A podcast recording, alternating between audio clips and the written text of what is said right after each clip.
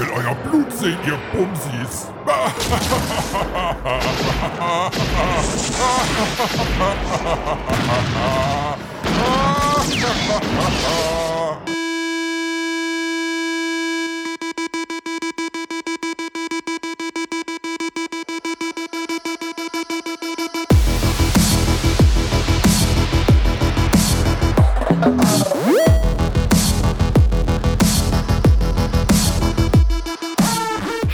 liebe Gamer-Freunde und herzlich willkommen zur dritten Folge vom Levelmeister. Heute wieder mit dem Spieler Dreigestirn, Dave und der Robin. Hi zusammen. Tacho. Hallo. Wir haben es wieder geschafft. Im Zeitplan. Yay. Die nächste Folge wird aufgenommen. Yay! Applaus! Läuft bei uns. Ja, und diesmal haben wir uns äh, sogar mal ein Hauptthema rausgesucht und das Ganze ein bisschen mehr Struktur gegeben. Und jetzt schauen wir einfach mal, wie lang diese Folge wird und wie sehr wir uns gleich so in Diskussionen verstricken werden, weil heute haben wir ja ein richtig geiles Thema mal rausgesucht. Und zwar Blut und Gore. Was ist notwendig? Wann wird Gewalt zur Kunst? Ja, Leute, interessantes Thema. Das kann man so sagen. Das kann man so sagen. Es ist ja immer wieder in den Medien. Man hört es immer wieder, ähm, sobald irgendwo ein, äh, was ich, eine, ähm, ein Anschlag auf eine Schule ist oder sowas. Ähm, da waren es die Killerspiele und da wollen wir einfach mal drüber reden.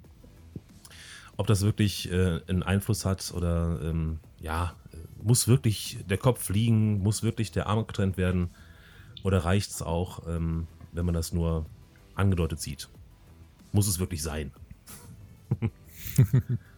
ja, eure Meinung, meine Herren. Oh, ich habe keine. Das ist auch eine Meinung. Nächstes das, Thema. Nächstes Thema. Gut, kommen wir zu den Gadgets. Kein Ding. Äh, ich ich finde irgendwie lustig, so, so diese Diskussion, die gibt's ja schon seit Jahrzehnten. Also äh, selbst damals äh, zu den Computeranfängen, wo es nur um Pixelgrafik ging und man eigentlich gar nicht richtig gesehen hat, was da auf dem Bildschirm eigentlich passiert. Äh, selbst da gab's die Diskussion ja schon in irgendeiner Art und Weise. Und äh, ja, heutzutage haben wir eben halt nur so diesen, diesen Stand, dass alles relativ realistisch dargestellt wird. Also die ganze Umgebung und die, die, ich sag mal, diese, dieser Gewaltakt im Endeffekt. Ne? Mhm. Und äh, wir haben ja auch nochmal entschieden, mal darüber zu diskutieren, ähm, weil, weil das ja schon so ein Thema ist, äh, die eine Person nimmt diese ganze Umgebung vielleicht äh, so wahr und die andere so. Ähm, also ich habe es nie irgendwie als, als schlimm empfunden, obwohl es natürlich, da kommen wir ja gleich nochmal zu Spiele gibt, wo ich, wo ich einfach sage, da ist meine Geschmacksgrenze definitiv überschritten. Ähm, und äh, das sind ja auch so typische Sachen, die in den Medien dann auch immer auftauchen. Also wie viel muss wirklich sein? Ja. Genau. Das stimmt. Ähm, was ich da auch immer sehr interessant finde, ist so ein bisschen, es gibt ja immer, zumindest bei der Killerspieldebatte, so zwei Sichtweisen. Einem, ja, sagen wir mal drei, streng genommen. Einmal so die Politiker, die im Zugzwang sind, aber von dem Medium in der Regel keine Ahnung haben.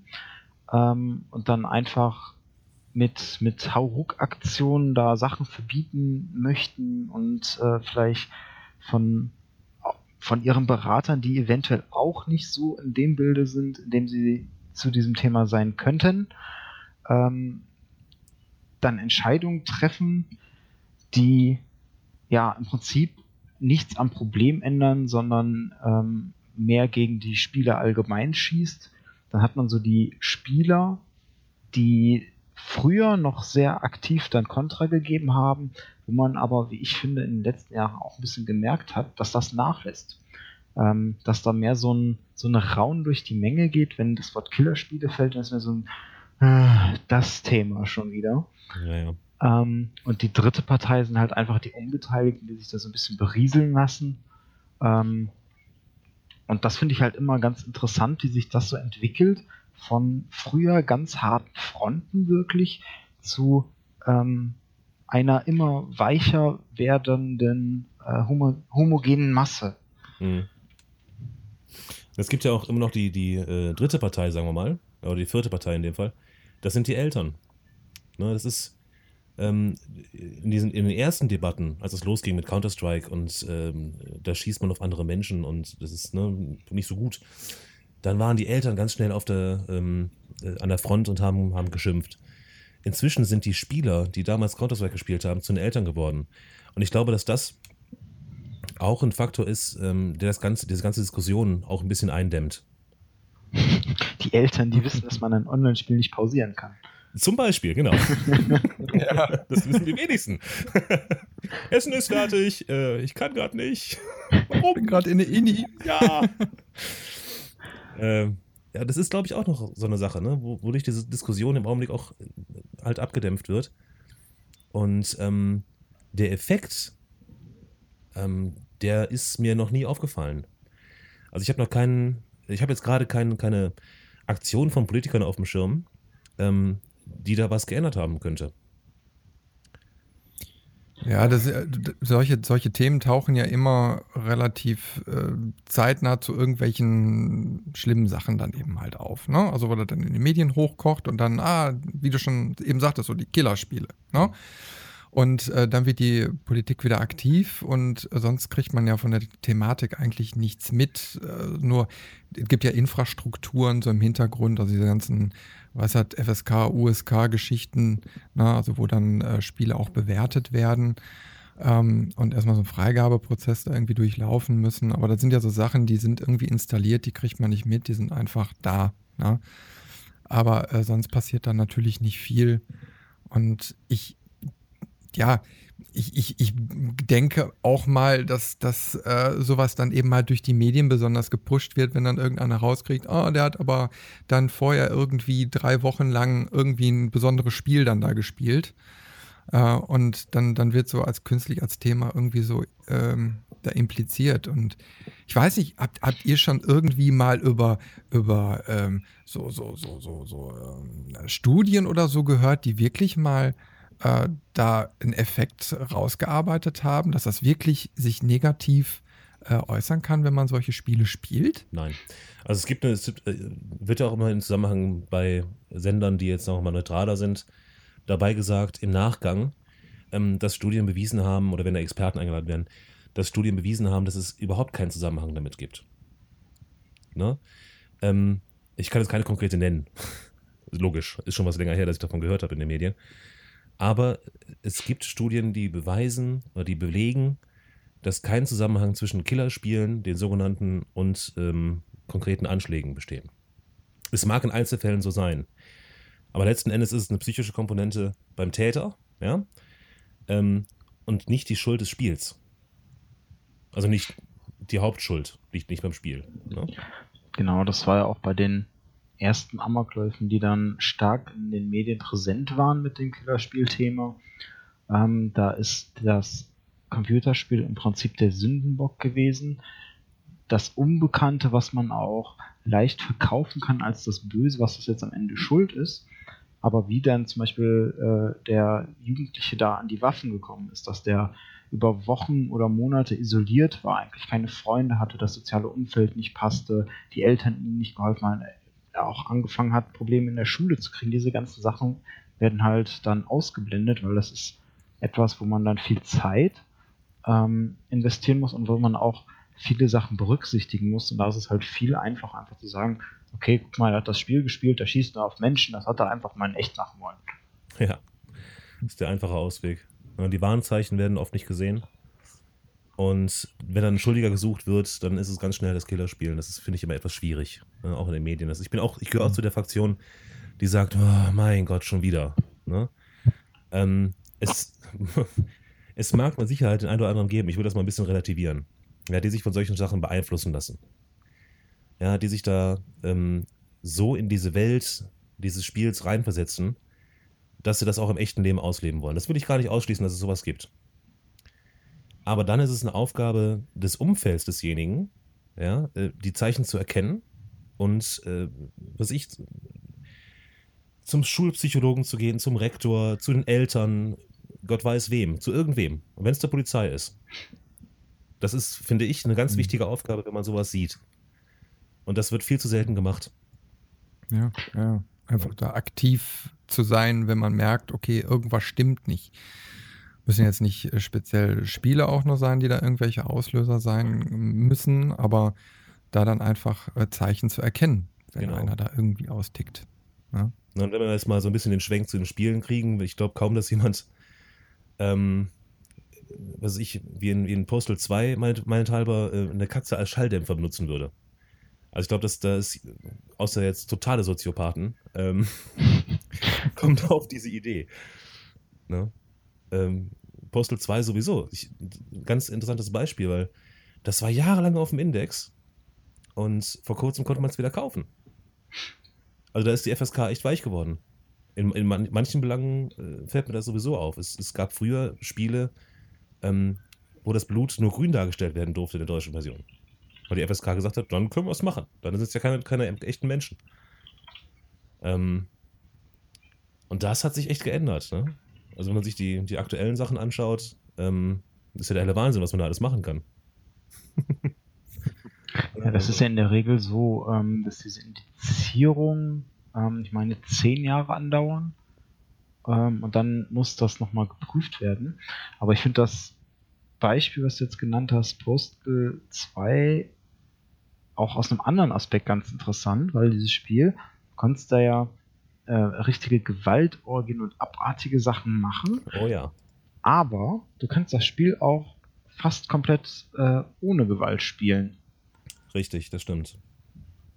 Und das ist wieder was äh, ganz Interessantes, weil das ist allein das allererste Level, ist im Prinzip ganz einfach äh, ein stinknormaler Tagesablauf. Irgendwie gehen in die Bibliothek, bringen ein Buch zurück, gehen Milch holen und da war dann noch irgendeine Kleinigkeit und das waren einfach, das konntest du einfach machen, ohne irgendeinen Gewaltakt auszulösen. Ähm, ich kenne eigentlich keinen, der das mal gemacht hat. Ich äh, wollte gerade dasselbe sagen. Also ich kenne wirklich keinen, der nicht äh, wenigstens vor dem Milchholen schon fünf Leute angezündet hat und äh, wieder ausgepinkelt in dem Spiel. Na, einfach weil man es da machen kann. Man kann das da ausprobieren. Aber ob, Mhm. das, ob das richtig so ist, finde ich höchst fraglich. Das ist so ein, so ein echtes Diskussionsspiel, ähm, wo ich mich auch stundenlang drüber unterhalten kann. Das tue ich jetzt hier nicht machen möchte. Wir haben ja nun nicht ganz so viel Zeit. Aber ich mag dieses Spiel nicht. Trotzdem habe ich es recht lange gespielt. Und ich frage mich immer noch, warum. Ja, aber vielleicht genau äh, aus dem Grund, um, um, äh, weißt du, weil solche Spiele dann auch äh, zum Nachdenken und zur Diskussion anregen. Ich, deswegen sprechen wir ja auch so über dieses Thema. Äh, es gibt ja auch viele Serien oder so, wo einfach Tabus gebrochen werden. Ähm, gucken wir jetzt mal Family Guy oder sonst, sonstige Themen, ne? äh, sonstige Serien, äh, wo einfach so, so Tabuthemen, die keiner anspricht, einfach mal so rausgeballert werden. Und dann haben die Leute das erstmal präsent auf dem Teller und denken mal drüber nach. Ja. Ich glaube, was da auch ein ganz großer Reiz ist, ist einfach dieses Verbotene. Ähm, das ist ja im Kindesalter schon zu sehen. Äh, Kinder machen gerne das, wo die Eltern sagen so, nee, das darfst du aber nicht. Dann ist da halt ein ganz anderer Reiz hinter. Mhm. Und das Gleiche ähm, hast du halt bei Spielen und auch bei so kontroversen Sachen auch immer. Das ist der Weil da- Knopf mit dem Do Not Push, ne? Genau, genau. Und du hast auch immer so dieses, hey, ne, dieses Spiel, das ist verboten, aber ich habe das gespielt und das war cool. Also, ne, Ja, da ist auch wieder direkt dieses- der Checker. Da ist die soziale Komponente echt erkennbar, da hast du schon recht. Das fällt mir auch gerade auf. Boah, hast du Postal 2 schon gespielt? Voll geil, voll geil, da kannst du Sachen machen. Und dann so, nee, habe ich noch nicht. Ja, hier, nimm mal die, diese CD, die ich gebrannt habe. Ja, aber das war ja damals in den 80ern schon genauso, ne? Ich, äh, auf den ganzen äh, Systemen. Äh, da, da, da wurde ja auch wie wild dann da rumgetauscht und, und darüber diskutiert, äh, wie krass dann irgendwelche Spiele und so sind. Ne? Also wir, das ist ja kein, äh, keine Erscheinung der Neuzeit. Ja. Und stimmt. äh, nur die Darstellung an sich hat sich geändert, aber ähm, also die, die Qualität hat sich geändert, aber die Mhm. Darstellung an sich eigentlich nicht. Ja. Ja. Aber seit, seit es solche Möglichkeiten gibt, wie eben halt Rechner, haben wir die Diskussion. Genau. Und es gibt aber durchaus auch Spiele, also wenn wir jetzt mal sagen, wann wird Gewalt zu Kunst? Ähm, bei mir war das bei Dead Space der Fall. Ähm, also die ganze Reihe, ich, ich, weiß jetzt nicht, ob Dead Space bekannt ist, ich erkläre mal ein bisschen, ähm, ist im Prinzip ein Horrorspiel, was im Weltraum spielt. Ähm, man spielt den, einen Schiffsmechaniker und ähm, ist auf einer Mission, ein Artefakt zu bergen, was letzten Endes ähm, ja, Menschen in sogenannte Xenomorphe verwandelt. Und die Viecher sind echt schwer zu killen. Und deswegen nutzt der Protagonist äh, gerne mal den Plasma-Cutter und äh, schneidet Arme und Beine und Köpfe ab. Ähm, klingt jetzt total brutal, aber das macht Heiden Spaß. Man, in dem Spiel fängt man wirklich an zu zielen. Mhm. Weil man eben möchte, dass der Xenomorph ja, ähm, den Arm verliert und das auf möglichst ja, gute Art und Weise.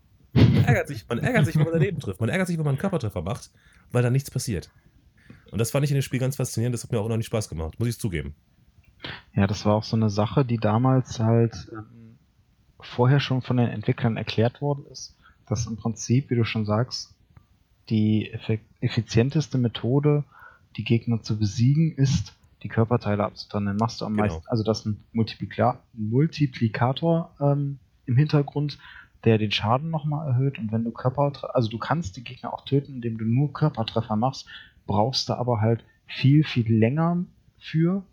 Ähm, und das Spiel an sich war ja auch sehr auf, auf ähm, Munitionsarmut, auf eine bedrückende Atmosphäre. Ja, und was Survival-mäßig. Ähm, genau, es gab auch ganz viele Gegner, die dich mit einem Hit sofort getötet haben. Und die ganzen Sachen haben halt dazu geführt, dass du so gezielt vorgehen musstest. Du hattest gar keine andere Wahl, um das zu überleben irgendwie. Ja. Aber es hat mir halt Spaß gemacht. Es gibt also dann auch wirklich, ja, äußerst gewalttätige Spiele, muss man ja sagen, bei Dead Space, die tatsächlich Laune machen können. Wo man nicht jetzt irgendwie drüber nachdenkt, was tue ich da eigentlich. Also bei Dead Space, ich habe äh, Teil 1, Teil 2 komplett durch und Teil 3 hat sich irgendwann versandet. Den muss ich nochmal irgendwie spielen. Machen. Ja, ähm, aber also dabei, gerade bei Teil 1 äh, fand ich, im, also gerade diese Immersion, die sich da so aufbaut. Also man ist ziemlich konzentriert im Spiel. Man hat mal diese düstere, beklemmende Atmosphäre. Und äh, dann ist das spieletechnisch so aufgebaut, dass man äh, von einer auf der anderen Sekunde diese, diese Schockmomente dann auch noch hat. Na, wenn irgendwas auftaucht, was passiert. Na? Ja. Und äh, da wird man unwillkürlich reingezogen und äh, also ich muss schon sagen, also das, das Spiel hat mich dann doch schon sehr mitgenommen beim Spielen, weil ich bin da ja ein bisschen äh, weicher. Und äh, das kann ich dann auch gar nicht so richtig genießen, weil ich die ganze Zeit mega angespannt bin und oh Schiss habe, um die nächste Ecke zu rennen, äh, weil dann das nächste Event dann irgendwie gestartet wird. Und äh, also ist mir bei Dead Space extrem aufgefallen. Obwohl ich jetzt, ich sag mal, der Art und Weise mit diesem äh, Cutter da äh, zu arbeiten jetzt nicht übertrieben fand. Also klar, ist natürlich eine Spielemechanik. Ne? Ja, Man absolut. kann da eben mal die Körperteile und so abtrennen, aber dadurch, dass es dann eh auch keine Menschen in dem Sinn sind, sondern irgendwelche abstrakten Figuren, die da entstanden sind, ähm, denke ich da auch in dem Moment so gar nicht drüber nach. Ja. Also ich fand, ähm, du sagst, dass sie für dich recht abstrakt waren. Sie haben es aber meiner Meinung nach trotzdem echt geschafft, dass du noch wiedererkennst, dass das mal Menschen waren. Und es gab ja auch diese kleinen ähm, Xenomorphs und da ist es mir beim ersten Mal, wo ich die gesehen habe, echt eiskalt den Rücken runtergelaufen, weil die erinnern mich an Neugeborene, an Babys. Ja, einfach. Stimmt, das, das, das, das, das hast du recht, das habe ich ganz vergessen. Das und fand ich auch Das weiß ich jetzt gar nicht mehr. Da bin ich bei dir, das fand ich fies. Und ganz ehrlich, Dead Space ist das einzige Spiel, ähm, was ich nicht länger als zwei Stunden spielen konnte, weil der Stresspegel so war. Also nach zwei Stunden hat wirklich mein Körper gesagt, du brauchst jetzt eine Pause, weil ähm, das nicht nur diese, diese ähm, Jumpscares sind, sondern die ganze Atmosphäre an sich, also selbst wenn nichts passiert, das Sounddesign ist so hervorragend. Absolut. Du, du gehst da einfach durch, durch dunkle äh, Gänge. Ab und zu flackert vielleicht mal Licht und du, du hörst nichts außer deine Schritte, deinen Herzschlag und den Atem und dann fällt plötzlich irgendwo im Hintergrund eine Stange oder irgendwas fällt runter. Du hörst nun mhm. metallisches äh, Knallen und du bist sofort auf 180. Und das gab es mal an einer ganz besonderen Stelle, die ist relativ am Anfang. Ähm, da hast du immer so ein, so ein Tock gehört. Mhm. Und du hast gemerkt, okay, du gehst auf dieses Tock zu und das wurde auch schneller. Dann kommst du irgendwann um die Ecke und siehst wieder einfach einen, einen Mann, ähm, seinen Kopf gegen eine Tür schlägt. Und in dem Moment, wo du um die Ecke gehst und ihn genau siehst, ähm, kippt er halt um und ist tot. Und das waren so, so Schlüsselmomente. Also diesen Stresslevel, den das Spiel da Mhm. aufgebaut hat, das war unfassbar. Und das ist auch wirklich, ähm, ich habe früher Horrorspiele echt gerne gespielt. Mittlerweile diese ganzen ähm, Indie-Horrorspiele gefallen mir nicht so. Aber Dead Space ist eins, ich habe das einmal durchgespielt, ich konnte es nicht länger als zwei Stunden am Stück spielen und ich traue mich bis heute nicht, das ein zweites Mal anzufassen. Also ich habe gerade eben, wo wir darüber gesprochen haben, beschlossen, dass ich es nochmal anfasse. Ich werde es äh, tatsächlich nochmal installieren, glaube ich, weil ich habe gerade Bock drauf gekriegt. Wohingegen ähm, beim den zweiten Teil fand ich das schon deutlich schwächer. Also was nicht zwingend sch- schlecht war, es war ein gutes Spiel, ähm, aber die Atmosphäre war ein bisschen aufgelockerter, es ging in, die Action-Richtung. Aber auch im zweiten Teil gibt es eine Stelle, wo sich das Ganze ein bisschen dreht. Wir haben ja jetzt darüber gesprochen, ähm, was für ein gutes Beispiel da mit dem Umgang mit Brutalität, äh, was das sein kann. Bei Dead Space 2 gab es eine Stelle, die fand ich einfach noch unnötig. Und zwar, wenn du da dich auf einen Stuhl schnallen musst und dir eine Nadel langsam ins Auge Hm. stechen musst. Oh ja, ja, ja. Oh, das fies, die, die Stelle. Oh ja. Ja. Und, und da oh, ist da mir auch alles unter die Haut. genau, und, und da ist genau das, ähm, was du Chris eben am Anfang schon meintest. Ich, da haben sie genau diesen einen Schritt zu viel gemacht. Das Ja, wollten wir auch. Ja, ich, ich, ich, das ist jetzt aber auch so, so eine Situation, die kannst du nicht umgehen. Du musst das machen, obwohl du als Spieler sagst, nein, das will ich nicht machen, das will ich nicht sehen. Aber du, du, du musst es. Na? Da gibt es doch, ah Gott, jetzt habe ich wieder, ähm, dieses, war, war das, war das ähm, Call of Duty? Oder, Robin, das weißt du bestimmt. Die Szene in dem Flughafen Äh, Call of Duty, ja. war Call of Duty. Ähm, diese No eine, Russian oder so ähnlich hieß die. Richtig.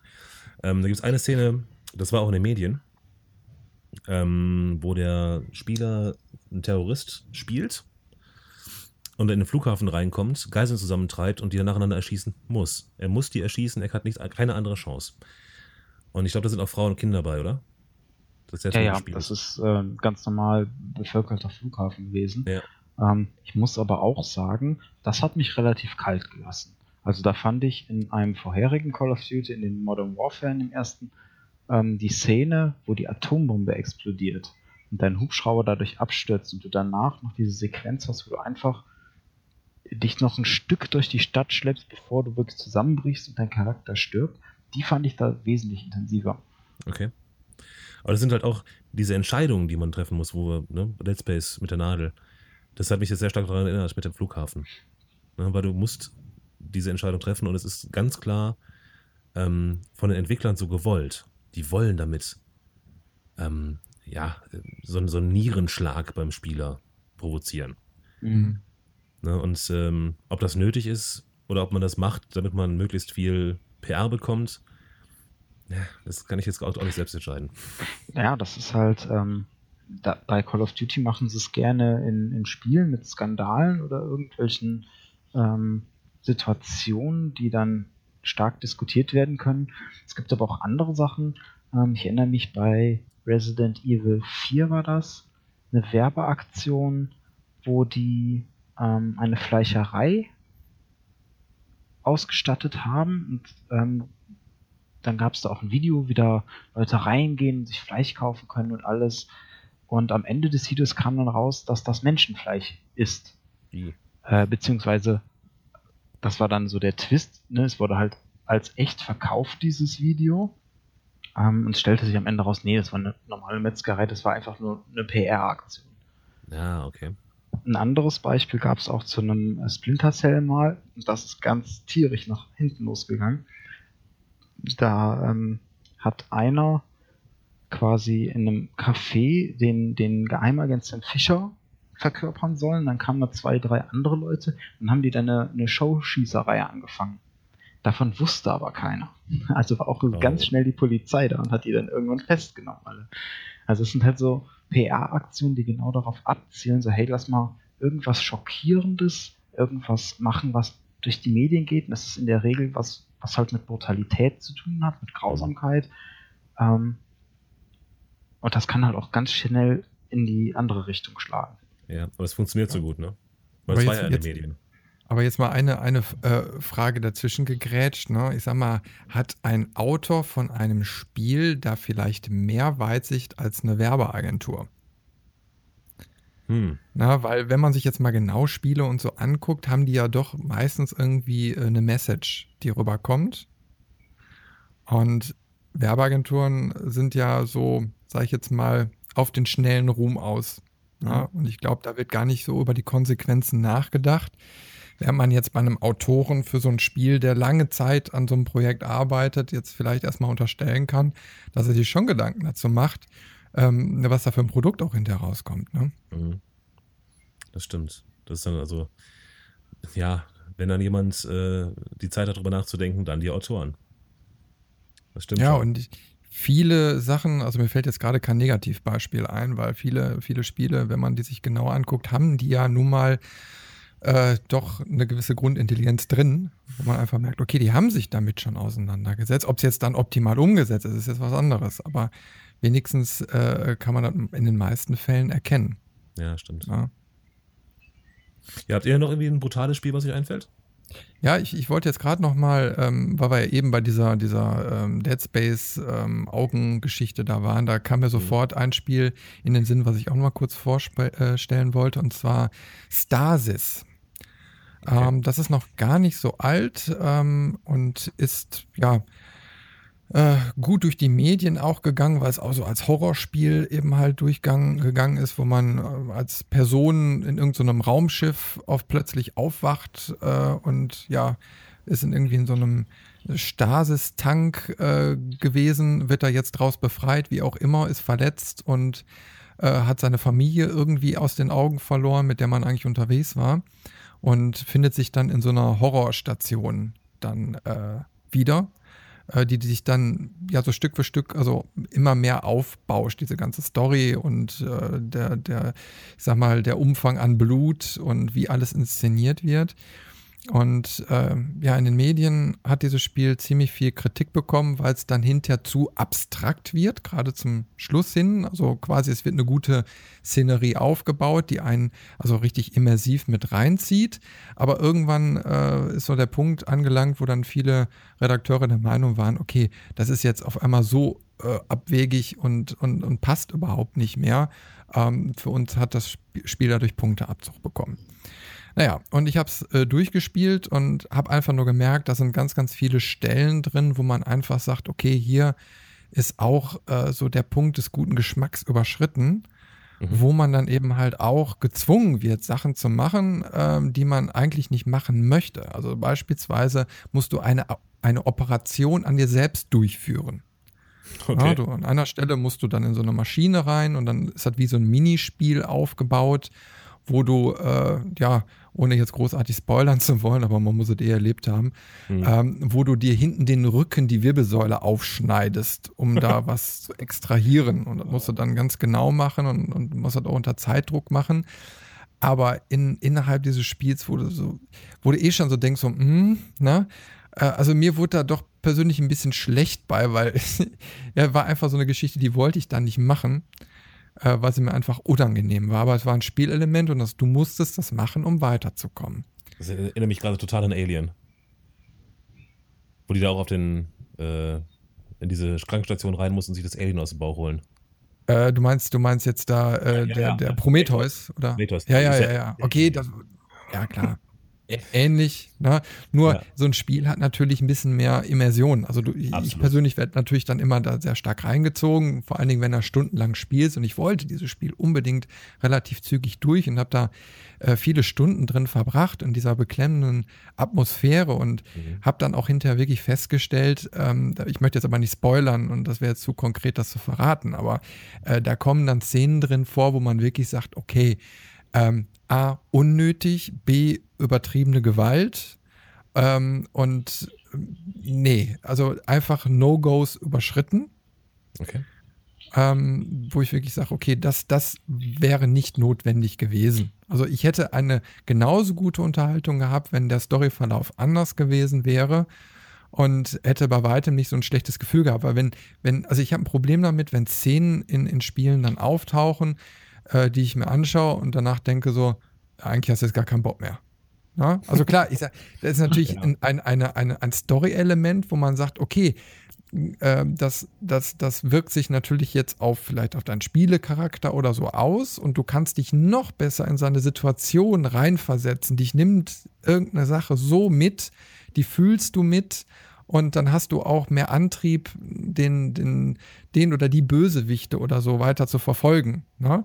Ja. Ähm, das ist schon klar. Nur ähm, das Problem ist einfach bei mir, äh, wenn so Sachen dargestellt werden, die prinzipiell im Alltag möglich wären. Mhm. Also wenn, wenn du merkst, da ist so ein gewisser Realismus drin, das könnte dir jetzt nur im normalen Umfeld vorgestellt, äh, könnte dir passieren. Ja. Und dann kriege ich ein ganz, ganz schlechtes Gefühl im Bauch. Weil ich möchte ja nicht, dass das passiert. Ne? So, ich möchte es aber eigentlich auch nicht unbedingt als Unterhaltungselement in dem Spiel wiederfinden. Ja? Also das, ja. Hm. Also die Sache ist ja mit der Immersion. Ne, ich glaube, sowas kann einen nur treffen, wenn die Immersion wirklich gut ist. Und das ist immer auch ein, ein Zeichen von einem guten Spiel. Und wenn das dann so gut gemacht ist, dass du selbst sagst, ich habe da keinen Bock mehr drauf, das geht mir zu nah, dann muss es eigentlich ein richtig gutes Spiel sein. Also ja. kann, man, kann man so sehen. auf der einen Seite natürlich schon. Ähm, äh, auf der anderen Seite muss man natürlich, wir diskutieren ja jetzt, wie viel ja. ist notwendig. Ne? Genau. Und äh, Gewalt und Kunst und so weiter. Und äh, mir persönlich, ich hätte da gut und gerne darauf verzichten können.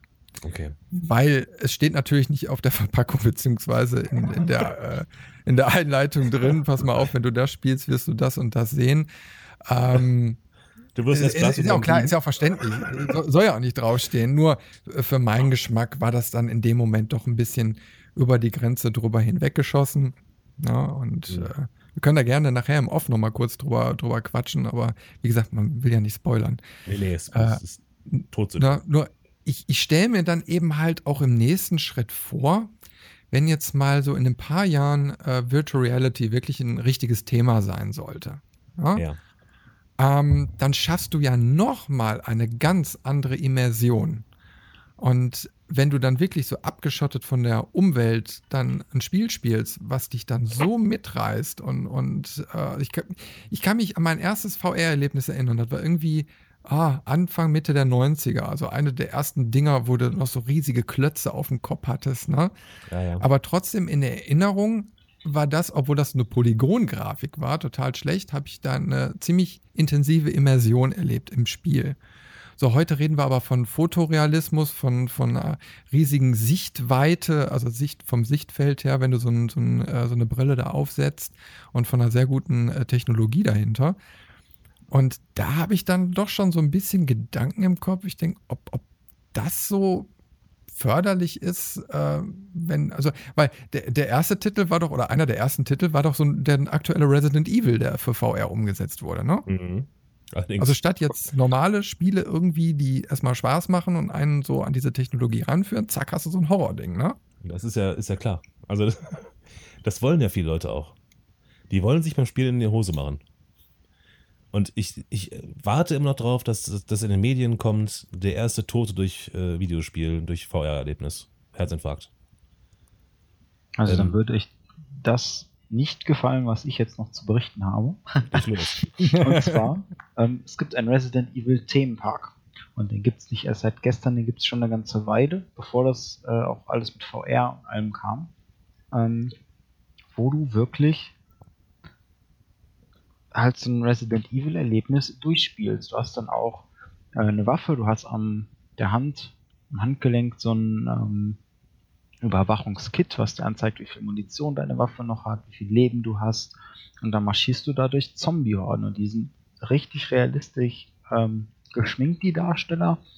Und da hast du wirklich das Erlebnis, was du im Spiel auch hast. Und ähm, das ist natürlich immer so ein bisschen der Reiz. Dann auch bei VR als erstes so, so Horror-Titel zu nehmen, weil das halt ein Genre ist, ähm, was da ziemlich viel von gewinnt. Wenn man jetzt überlegt, durch, durch Virtual Reality kannst du halt Leute noch mehr in eine Welt ziehen und noch einfacher erschrecken. Oder oh, halt ja. Sachen passieren lassen, die sie im ersten Moment nicht sehen, sich dann vielleicht umdrehen und dann ist da plötzlich was.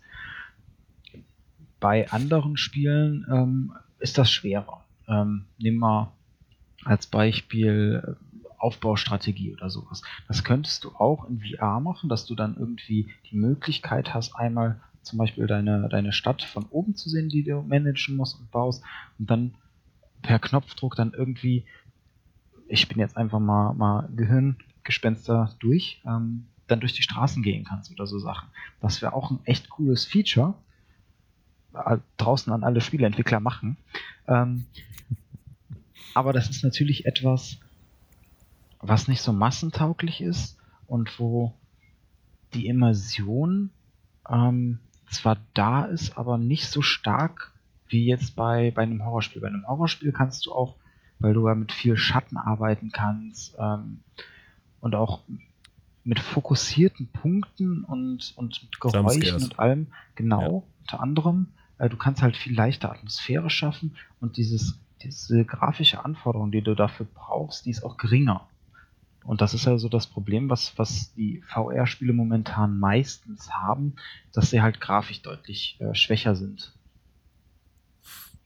Das stimmt auch. Also ich habe das, hab das mal vor kurzem erlebt, nicht selbst am eigenen Leib, ähm, auf einer Messe. Das war eine Jugendmesse und da gab es einen Stand, die haben da auch eine VR-Brille mitgebracht und haben ähm, eine Achterbahn fahren lassen. Und kurz vor Feierabend waren die ganzen Aussteller dann da und haben mal selbst ausprobieren dürfen. Und da war einer ist mir im Kopf geblieben, der arme Kerl. Echt, das war, die haben auch noch so, so, so ein Brett aufgebaut mit Federn, ja, wo dann die, ähm, das Standpersonal so ein bisschen dran gewackelt hat immer. Ne? Also die Immersion so echt wie möglich gemacht. Und der arme Kerl hat geschrien vor Angst. Der hatte weiße Knöchel, der hat sich überall festgehalten, wo er nur konnte, und der hat geschrien. Und das war tatsächlich Angst. Das war jetzt nicht irgendwie gespielt. Mhm. Und daran merkt man einfach, wie realistisch das schon werden kann. Ne? Und wie, wie leicht das Gehirn sich, ich sag's mal auf Deutsch, verarschen lässt. Und je nach Genre kann das tatsächlich gefährlich werden. Und da, da habe ich Angst vor. Aber gleichzeitig hat er nicht aufgehört. Er hätte nee, jederzeit nee, nee. Ja, klar. Also die Handbremse ziehen können, aber hat er nicht gemacht. Ein Quäntchen Hirnleistung ist ja noch darauf verwendet, du stehst hier gerade auf der Messe und hast eine Brille auf. Aber trotzdem war anscheinend Adrenalinausstoß da. Ja, ja und das passiert ja auch nicht ohne. Ja, ne? Ich habe es ja auch schon, schon mehrfach ausprobiert und, und äh, es reißt mich auch total mit. Also ich freue mich auch darauf, wenn hinterher VR mal wirklich ein Thema ist ja. und sagen kann, so ich stöpsel das mal gelegentlich an. Äh, dann bin ich der Erste, der irgendwie sich so ein Ding da kaufen wird. Ne? Ja. Ähm, aber äh, ist schon, schon, schon heftig. Ne? Ja, da sind wir wieder beim Thema Immersion. Hm. Wo wir auch schon über Grenzen gesprochen haben. Ähm, haben wir jetzt bei der Brutalität und bei der Gewalt immer ein bisschen Richtung äh, den schlimmen Beispielen und der, dem Realismus äh, geguckt. Aber es gibt ja auch durchaus Beispiele, die Brutalität und Gewalt mit Absicht nutzen und das Ganze überspitzt darstellen, dass es schon wieder witzig wird. Mhm. Mein Beispiel wäre da äh, Doom, ganz einfach. Ähm, ja. Und zwar nicht die, die ganz alten Teile, wo wir dann, also das erste Doom war ja auch jahrelang indiziert, ähm, weil es halt damals auch das, das erste Mal war, dass man halt Bluteffekte hatte äh, in, in, dieser Form, dass Gegner wirklich aufplatzen, wenn sie sterben, wenn du äh, ein gewisses Schadenslevel hattest ähm, dann hat unten das Porträt, was dich dargestellt hat, angefangen zu bluten, Nasenbluten, die Stirn. Am Ende, äh, kurz vom, vom Exitus, war quasi das ganze Gesicht voller Blut und rote Augen und alles. Ähm, dann hat sie noch das entsprechende Waffenarsenal mit Kettensägen, Maschinengewehren, Schrotflinten und allem Möglichen. Und da ist ja jetzt auch der neue Teil rausgekommen, der wieder in die alten Fußstapfen tritt und das Ganze auch wieder auf diese Ebene hebt. Jetzt ist es da so, ähm, dass man diese äh, sogenannten Glory Kills, also quasi Nahkampfangriffe, mit denen du äh, deine Gegner finishst, also zum Beispiel irgendwie den Kopf nimmst und mit dem Knie dagegen trittst ähm, oder mit der mit der Kette die, äh, Kettensäge den Gegner in der Mitte zerteilst und so Sachen. Ähm, die sind ziemlich schnell dargestellt und du musst sie auch taktisch nutzen, weil durch diese Glory Kills bekommst du halt Munition oder auch Leben wieder zurück. Hm. Und das war am Anfang auch eine Diskussion, auch unter Spielern, so, hey, brauchen wir das? Weil das sind schon extreme Kills und extreme Darstellungen, weil es ist halt aus der äh, Ego-Perspektive. Das heißt, du, du, siehst wirklich über den ganzen Bildschirm dann an diesen Gegner herangezoomt, wie du ihn in der Mitte zerteilst und so Sachen. Du merkst das aber nicht, wenn du spielst, habe ich festgestellt.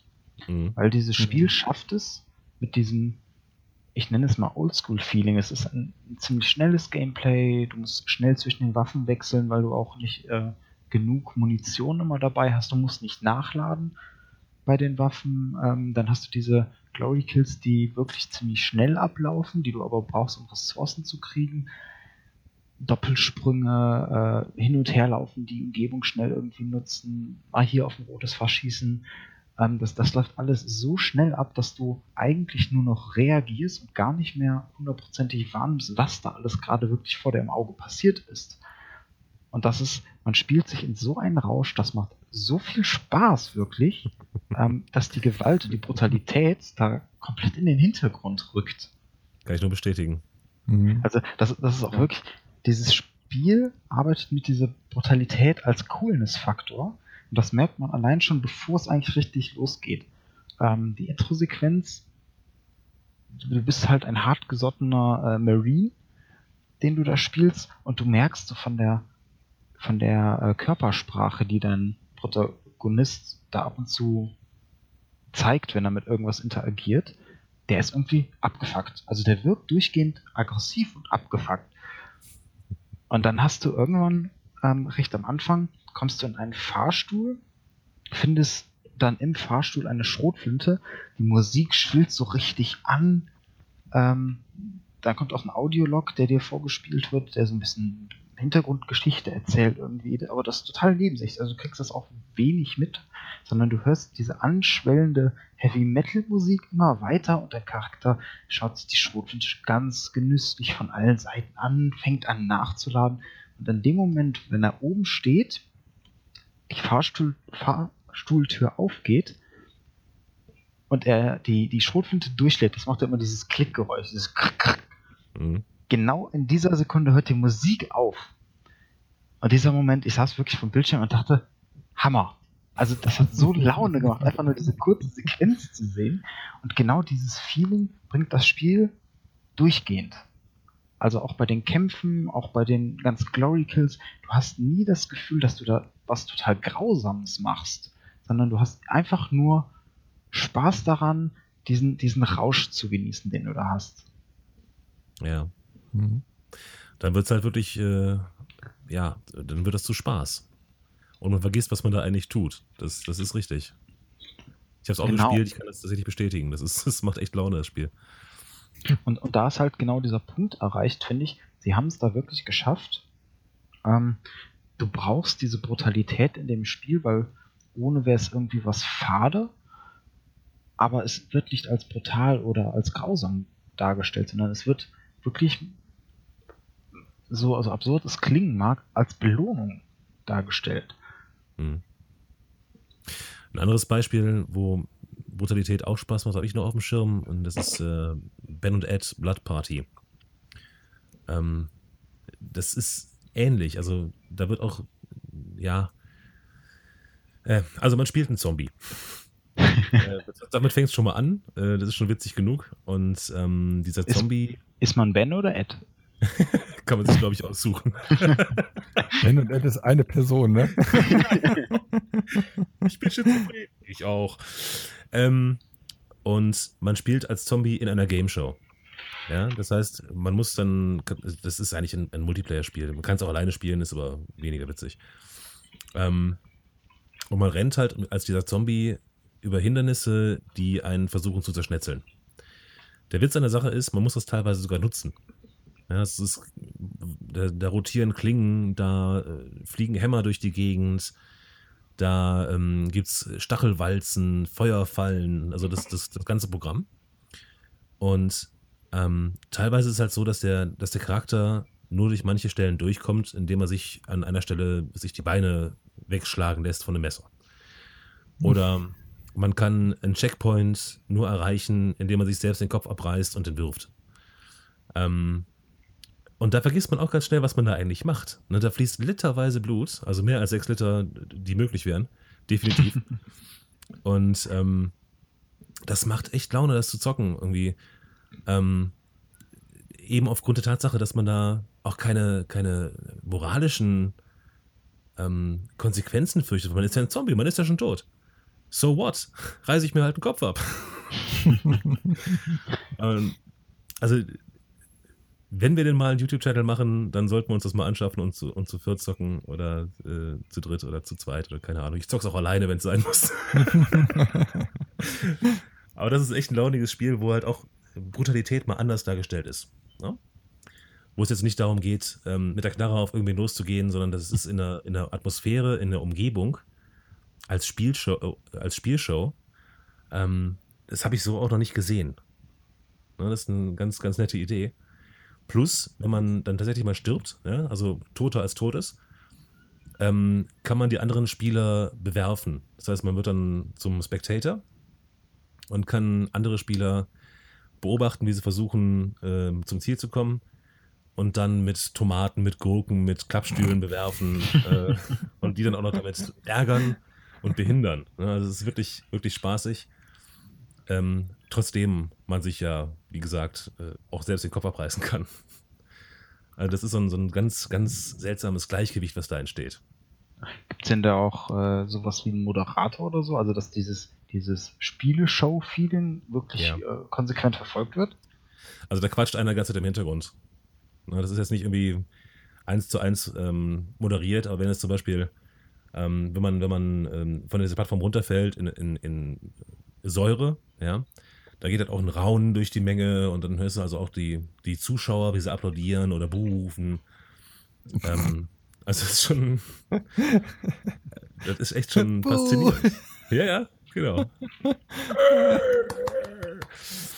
ähm, ist launig. Ne, das ist auch wieder das, das, das ja, als, als Beispiel, als, als Gegenbeispiel zu den zu einem Postal 2. ja.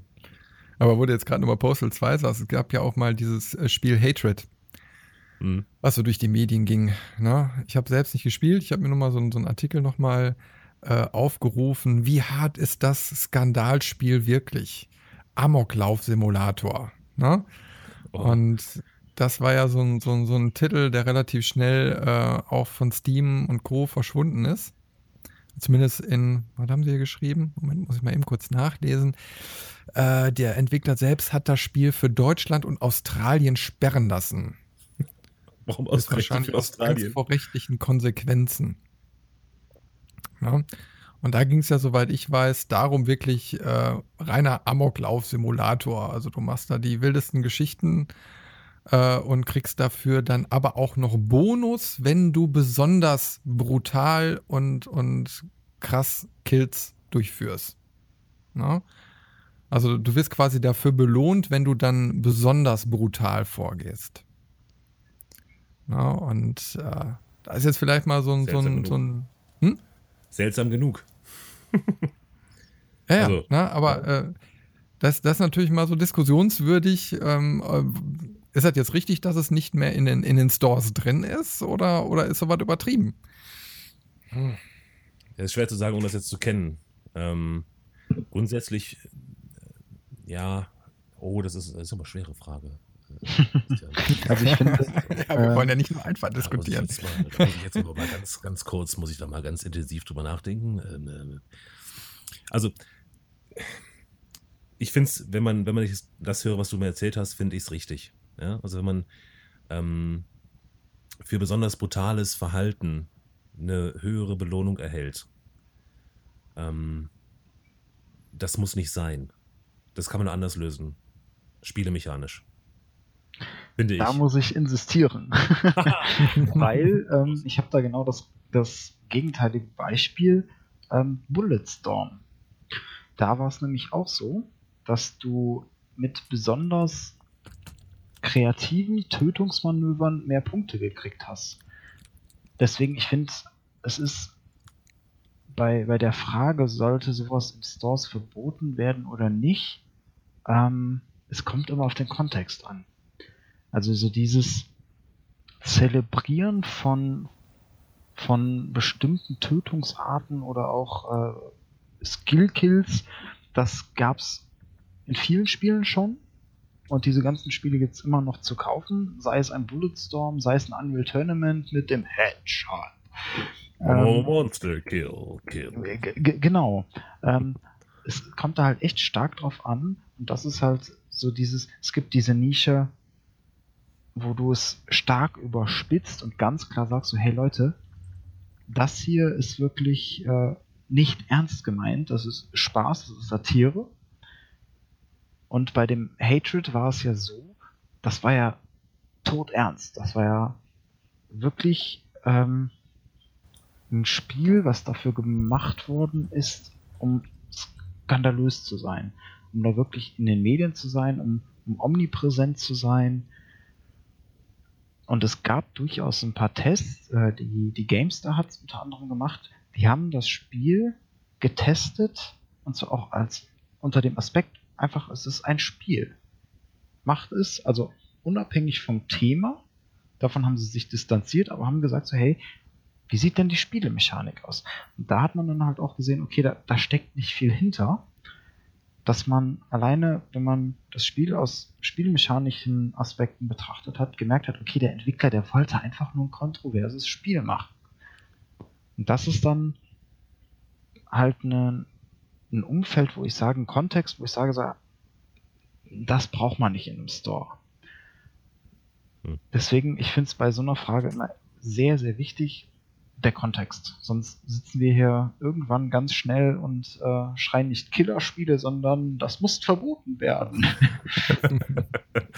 ja, stimmt. Ja, ich glaube, das ist auch. Das ist auch immer so eine Sache, wie man da selbst auch dran geht. Also normalerweise unterstelle ich jetzt erstmal, dass jeder ein bisschen Hirn hat und äh, vielleicht auch die Botschaft in solchen Spielen erkennt und sich dann da Gedanken drüber macht. Okay, der eine oder andere lässt sich dann auch einfach nur berieseln, aber ich weiß jetzt auch nicht, ob es dann unbedingt einen negativen Effekt bringt. Ja, also ich meine, äh, ob man deswegen jetzt blutgeil wird, nur weil man dann irgendwelche krassen Spiele dann spielt. Also ich kann sehr, sehr schwer nachvollziehen, muss ich, muss ich sagen. Also ich glaube, du musst schon, schon eine gewisse äh, mentale Grundausstattung mitbringen, wenn du da wirklich durch solche Spiele irgendwie so fasziniert wirst, dass, dass du eine, äh, ja, so eine, so eine Psychose daraus entwickelst, dass du das irgendwie in mhm. Realität, umsetzen musst, oder? Das ist richtig. Du hast ja ganz was Wichtiges angesprochen, ein bisschen Hirn. Ähm, ich glaube, wenn du ein kontroverses Spiel spielst und das auch als solches erkennst, dann hat das ja durchaus den Sinn oder die, den Effekt, dass man über genau dieses Thema nachdenkt. Und das ist natürlich äh, positiv. Ähm, fehlt dir das? Und wie du gerade gesagt hast, lässt dich einfach nur berieseln. Dann. Äh. Also im Prinzip müsste man einen Spieleführerschein machen. ja, aber ich meine, wenn, wenn du jetzt so, so, so äh, Spiele jetzt einfach nur konsumierst, also ich meine, gucken wir jetzt mal in unsere Vergangenheit. Ich sag mal, man hat sich ja vielleicht auch nicht immer Gedanken um jedes Spiel gemacht, was man gespielt hat. Und hat sich einfach nur unterhalten und äh, hat das einen negativen Effekt im Endeffekt gehabt? Oder hat man dann irgendwann dann doch mal reflektiert und gesagt, okay, damals habe ich das und das gespielt. War das jetzt wirklich eigentlich so schlimm, wie es vielleicht mal diskutiert wurde oder so? Also ich meine eigentlich, äh, nee, hat eigentlich keinen negativen Effekt. Stimmt. Das kann man auch äh, relativ simpel mal testen. Ähm, habt ihr alle GTA 5 gespielt? Ja. Äh, angespielt. Angespielt. Aber ein paar Videos gesehen. ein, ein, ein, paar Videos gesehen, okay. Und zwar, da gibt es ja diese kontroverse Folterszene. Oh, ja. Ähm, oh und, und das ist ja auch so ein Thema. Ähm, ich finde diese Szene hat zu viel Aufmerksamkeit bekommen. Deutlich zu viel. Weil ja, es war eine äh, kontroverse Szene, weil du da halt auch Waterboarding machst, äh, Stromschocks, Zähne ziehen, also wirklich, du folterst diesen Menschen und du hast keine Wahl. Also du musst es machen. Das hatten wir auch am Anfang bei ein, zwei anderen Sachen. Genau. Äh, Dead Space 2 mit dem Auge zum Beispiel. Also du musst diese Folterszene durchführen. Und was dann aber in der Diskussion oft gefehlt hat, ist so das, was danach gekommen ist. Der Kontext hat wieder gefehlt. Mhm. Weil danach ähm, fährst du mit dem Auto und da sagt dein Charakter, spricht mit dem anderen und sagt, was das für ein Mist war und dass er das gar nicht machen wollte. Und das ist halt wieder, ähm, da haben sie mit Absicht auf einen wunden Punkt, Punkt aufmerksam gemacht, weil das Thema Folter gerade in den USA ja auch immer mal wieder da ist. Ähm, für sowas finde ich es dann auch wichtig oder auch mithören eingesetzt, gut, dass man sowas dann halt immer auch in Spielen sieht. Weil meines Erachtens in Filmen gibt es öfters kontroverse Themen, die angesprochen werden, Missstände, die aufgezeigt werden, die Leute zum Nachdenken bringen, als in Spielen. In Spielen traut man sich das irgendwie noch nicht so. Das meines eines der neueren äh, Medien, auch wenn es schon so lange Spiele gibt. Aber da wünscht man sich dann schon hin und wieder den Mut, auch mal was Kontroverses aufzugreifen. Und in der Regel sind die also sind viele kontroverse Themen mit Gewalt verbunden. Ja, ja, stimmt, schon. Ja, vielleicht, vielleicht- also ich sag mal, vielleicht ist ja auch, äh, ich sag mal, die Darstellung in Spielen, ähm, ich sag mal, die neue, äh, ähm, modernere Art der Wissensvermittlung. Ich meine, äh, wer, wer war denn schon mal äh, in, im äh, alten Stasi-Gefängnis Berlin-Schönefeld? Nope. Also da kommen, denke ich mal, die wenigsten hin. Hm? Aber da hast du im Keller noch Folterkammern. Die kannst du besichtigen. Na? Und dann kannst du auch mal sehen, was die mit den Leuten damals so veranstaltet haben. Das Na, nicht hier so, so chinesische Wasserfolter und den ganzen Schismokus. Ne? Mhm. Und äh, weil äh, die, Leute kennen das eben halt, denke ich mal, nur noch aus den, den äh, Mainstream-Medien, ne, dass da irgendwie Guantanamo existiert und das und das mal gemacht wurde. Äh, dann tauchen vielleicht mal äh, zehn Pressebilder oder so auf, die dann mal ein paar Monate durch die Blätter gehen. Das war dann aber auch. Äh, aber wie willst du solche Themen auch, auch in den Köpfen halten, über die Generationen hinweg? Wo man Mhm. vielleicht froh ist. Also, ähm, äh, das, das, äh, zum Beispiel eben halt die Geschichte Zweiter Weltkrieg. Ne? Ähm, ist ja so ein Ding, das musst du immer in den, in den Köpfen halten, damit die Leute auch verstehen, was ist denn damals passiert. Mhm. Und äh, deswegen denke ich mal, kommen, kommen auch immer wieder diese Themen in Computerspielen und so weiter vor, äh, weil sie auch so ein, so, so ein, ja, eben halt immer noch aktuell sind. Ne? Weil sich die Leute immer noch ähm, damit befassen und gleichzeitig wird natürlich auch angeregt, pass, pass mal auf, äh, schau dir doch mal diese Thematik mal äh, genauer an. Na? Mhm. Befass dich doch mal genauer damit. Na, Ja, sonst sonst äh, wird ja alles irgendwann auch mal in Vergessenheit geraten. Ja, es wird egal. Und wenn es egal wird, dann ist es schlimm. Ja. Ne? Und äh, das gilt es zu vermeiden. Da hast du absolut recht. Na, und äh, also ich, ich persönlich, ähm, da wollte ich auch nochmal drüber sprechen, über Wolfenstein äh, New Order, na, beziehungsweise die Erweiterung Old Blood. Na? Ja. Und äh, weil da befindet man sich ja so in dieser, in diesem ja, Zweite Weltkriegsatmosphäre, beziehungsweise einmal danach und weiß jetzt gar nicht, ob Old Blood, ich glaube, das, Das- spielt noch mittendrin. Ne? Genau, ist noch mittendrin. zeitlich gesehen, ne? Und äh, da ist ja auch immer so die Diskussion, äh, jetzt gerade im deutschsprachigen Raum, die Darstellung der Symbolik. Ne? Also vom, vom, vom äh, Nazireich, das heißt, die ganzen Symbole wurden ausgetauscht, obwohl man, äh, wenn man sich da drin bewegt, ganz genau weiß, okay, ähm, äh, ja, soll eben halt Hakenkreuzflagge sein, aber ist jetzt eben halt ein stilisiertes W oder was da drauf. Ne? Eindeutig, zweideutig, ja. Äh, ja, also ich, ich weiß nicht, ob da diese, diese Beschneidung wirklich was bringt. Ja? Ähm, obwohl es ja auch wiederum ja eigentlich eine Geschichte ist, die damit so gar nichts zu tun hat. Ja, aber Ja, das hat er, glaube ich, ja, da muss ich ganz kurz reingrätschen, weil das ist das, das, das Hakenkreuz ähm, und die damit zusammenhängenden Symbole sind ja nun mal verboten in Deutschland. ja, Und deswegen machen sie das. Und ich glaube, das ist in den USA oder in den amerikanischen Versionen, sind die noch drin. ja, ja da, da, da sind sie drin. Das ist ja nur so im, Ja. im, im deutschsprachigen Raum. Wobei andererseits äh, im Fernsehen darfst du es zeigen, im Spiel nicht. Also das ist eine äh, seltsame Doppelmoral, wie ich es mal nennen würde. Aber, aber was ich halt ähm, bei, bei New Bla äh, Quatsch, New Order ähm, auch klasse fand, da ist ja auch recht am Anfang eine Folterszene aus der Sicht des Opfers, wo du dann ähm, mhm. du und deine zwei Kameraden, drei Kameraden sogar äh, äh, gefangen genommen werdet und dann der erste wird vor deinen Augen hingerichtet und dann sollst du entscheiden, wer von den anderen beiden als nächstes dran ist. Ja, ja, ja, genau. Und, und das Ganz ist krasse wirklich, Stelle. Und, und die schaffen es da wirklich, das zu nutzen, um dir ein ganz klares Feindbild zu machen. Das heißt, du, du hast gar keine Zweifel mehr, dass das die Bösen sind. Du weißt es und du willst dich rächen bis zum Ende des Spiels. Das ist halt auch ein ganz äh, starkes Stilmittel. Mhm. Also ich fand diese Stelle echt äh, sehr krass. Na, ne? also die ist ja nun mal auch direkt am, ziemlich am Anfang des Spiels. Und äh, ich habe mich da richtig schlecht beigefühlt, weil du stehst ja dann noch irgendwie unter Zeitdruck, äh, wenn ich das jetzt richtig im Kopf habe. Ne? Und mhm. du musst jetzt diese Entscheidung fällen. Da, da gibt es keinen Weg dran vorbei. Entweder der oder der. Und du musst, glaube ich, durch Angucken entscheiden, wer der, das Opfer sein wird. Ne? Mhm. Und äh, ich habe da echt so gesessen, das, das hat Nachwirkungen gehabt. Ne? Also es hat mich nicht losgelassen, diese Szene. Ne? Also ich fand die echt krass.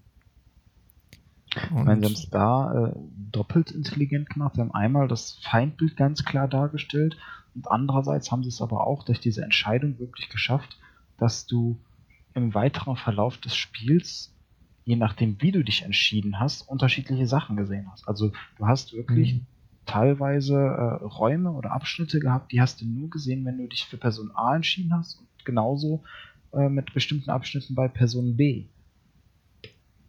Mhm. Ja, ich ich habe es nur einmal durchgespielt, deswegen weiß ich das jetzt nicht. Aber schon mal gut, weil das äh, wird dann mal einfach sagen, okay, komm, das zockt man hinterher nochmal. also ich habe ja. gerade festgestellt, dass ich von dem Spiel fast gar nichts mehr weiß irgendwie. Ich ja. habe das auch gespielt, aber ich habe das, hab das irgendwie also, äh, wenn ich jetzt so Wolfenstein angucke, finde ich hm. im Endeffekt interessant. Auf der einen Seite ist es so ein Spiel, was, was äh, Brutalität und, und äh, so weiter irgendwie auch dann so auf eine humoristische Ader irgendwie mit einbringt. Mhm. Auf der anderen Seite hast du aber gerade in New Order so diese Sache, dass du auch die Charakterentwicklung irgendwie siehst. Ja, also äh, gerade die Person, die jetzt übrig bleibt, also von diesem Team, triffst du ja hinterher wieder, ne, mhm. die dann überlebt hat und diese Person äh, denkt immer noch über diesen Moment der Entscheidung nach und das eben halt über den Rest des Spiels. Und äh, das ist mit eingebaut, obwohl auf der anderen Seite äh, ich sag mal, so ein, so ein, so ein, so ein ja, so ein, so ein Shooting-Rush äh, dann eben mal da so durchgehst. Du kriegst ja relativ schnell am Anfang dann nicht nur ein Gewehr, nein, du kannst es links und rechts halten und hast zwei Stück. Ne? Und das dann hinterher quasi mit äh, sämtlichen Waffen und kannst dich da äh, wirklich easy peasy da durch die Level durchrattern. Ne? Ähm, aber trotzdem ein interessanter Mix, der da quasi bei Wolfenstein geboten wird. Mhm. Ja, und dann natürlich noch mit relativ, also mit Elementen, mit erzählerischen Elementen da drin, die immer noch irgendwie aktuell sind. Also wie zum Beispiel so Anschlagsgeschichten und so, die da irgendwie drin vorkommen, thematisiert werden, ähm, aus einer gewissen Sicht erzählt. Muss ich auch nochmal spielen, glaube ich. Ja. Ach Gott, ich muss so viel spielen. Was ist denn los? Wird Zeit, dass du Urlaub hast. äh, ja, ich habe ja gerade welche gehabt erst. Ich muss wieder warten bis Herbst. naja, kriegen wir auch rum. So.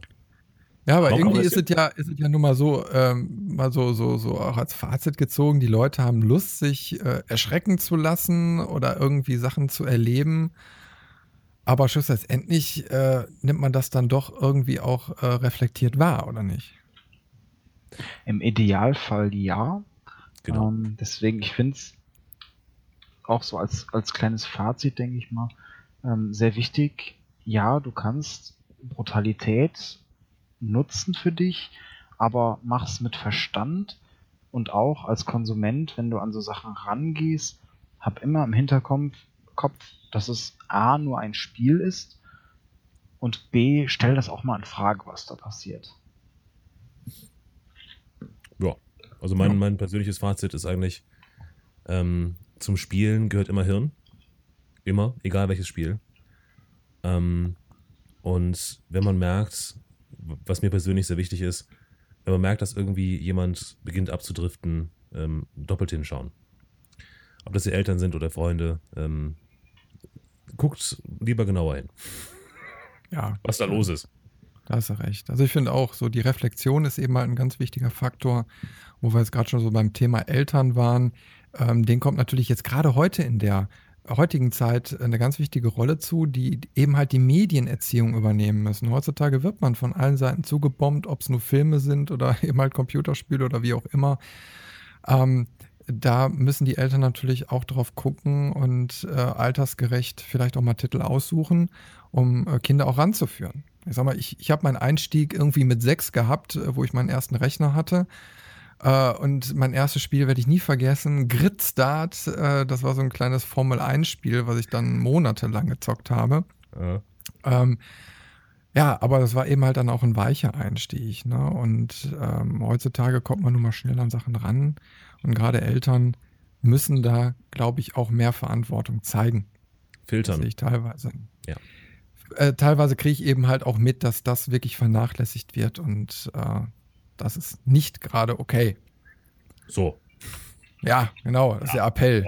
So. Guckt euch die Titel vorher an, bevor, bevor sie in die Playstation der Kinder reinkommen. Und Ja. dann selbst entscheiden, ob es schon altersgerecht ist oder eben halt nicht. Stellt die Firewall am Router so ein, dass man nicht alle Seiten besuchen kann. Dann ist das schon nicht verkehrt. Aber okay, einige sind ja- Interessen kommen, denke ich mal, erst mit der Pubertät. ja, aber Computerspiele spielt man dann eben halt schon ganz gerne, auch in frühen Jahren.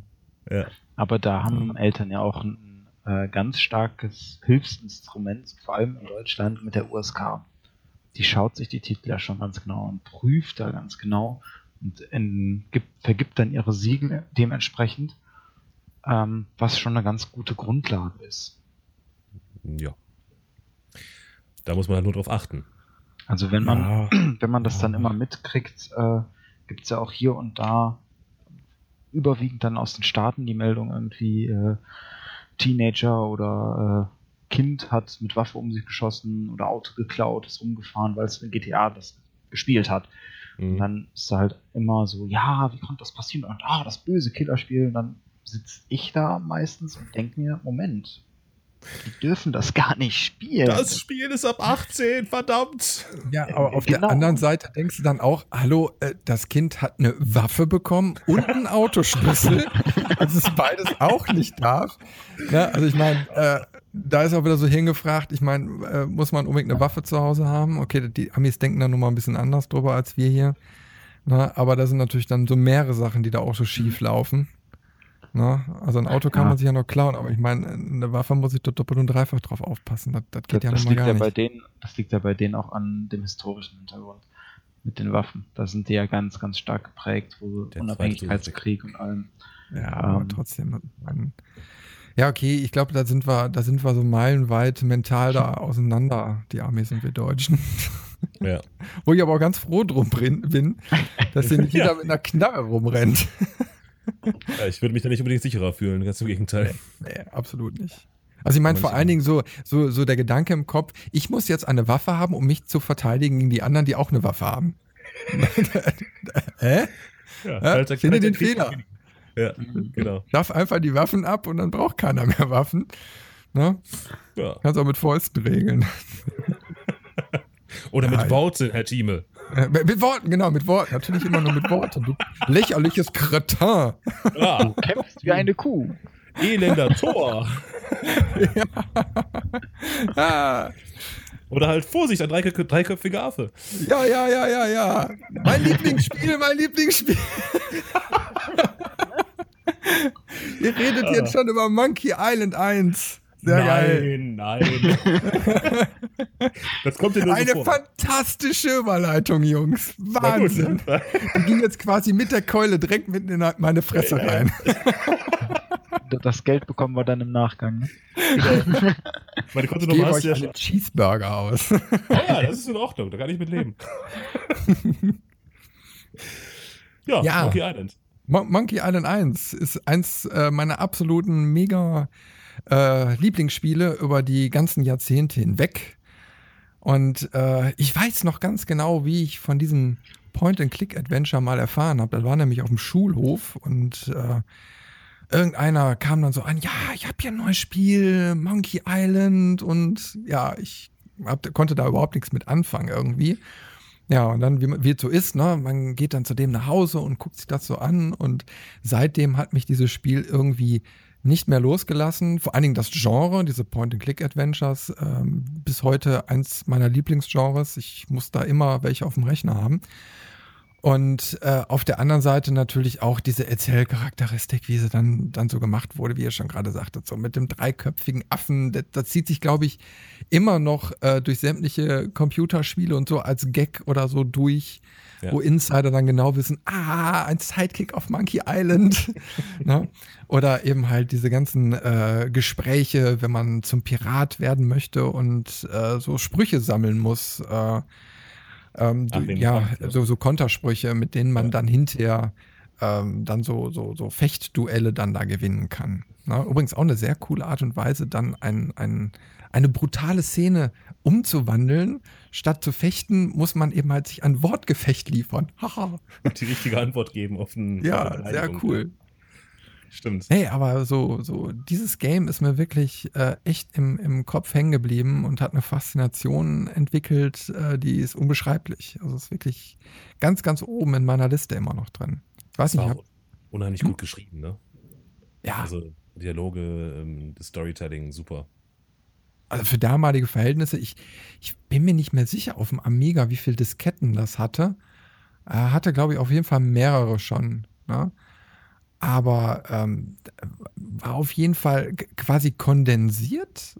Aber dadurch, dass du immer diese kleinen Zwischeneinlagen und Laufpassagen in dem Spiel hattest, äh, hattest du eine relativ lange Spielzeit für, für damalige Verhältnisse. Also es ging ja stundenlang, bis du dich so durch alle Dialogzeilen da mal so durchgeklickt hattest und dann wieder weitergekommen bist.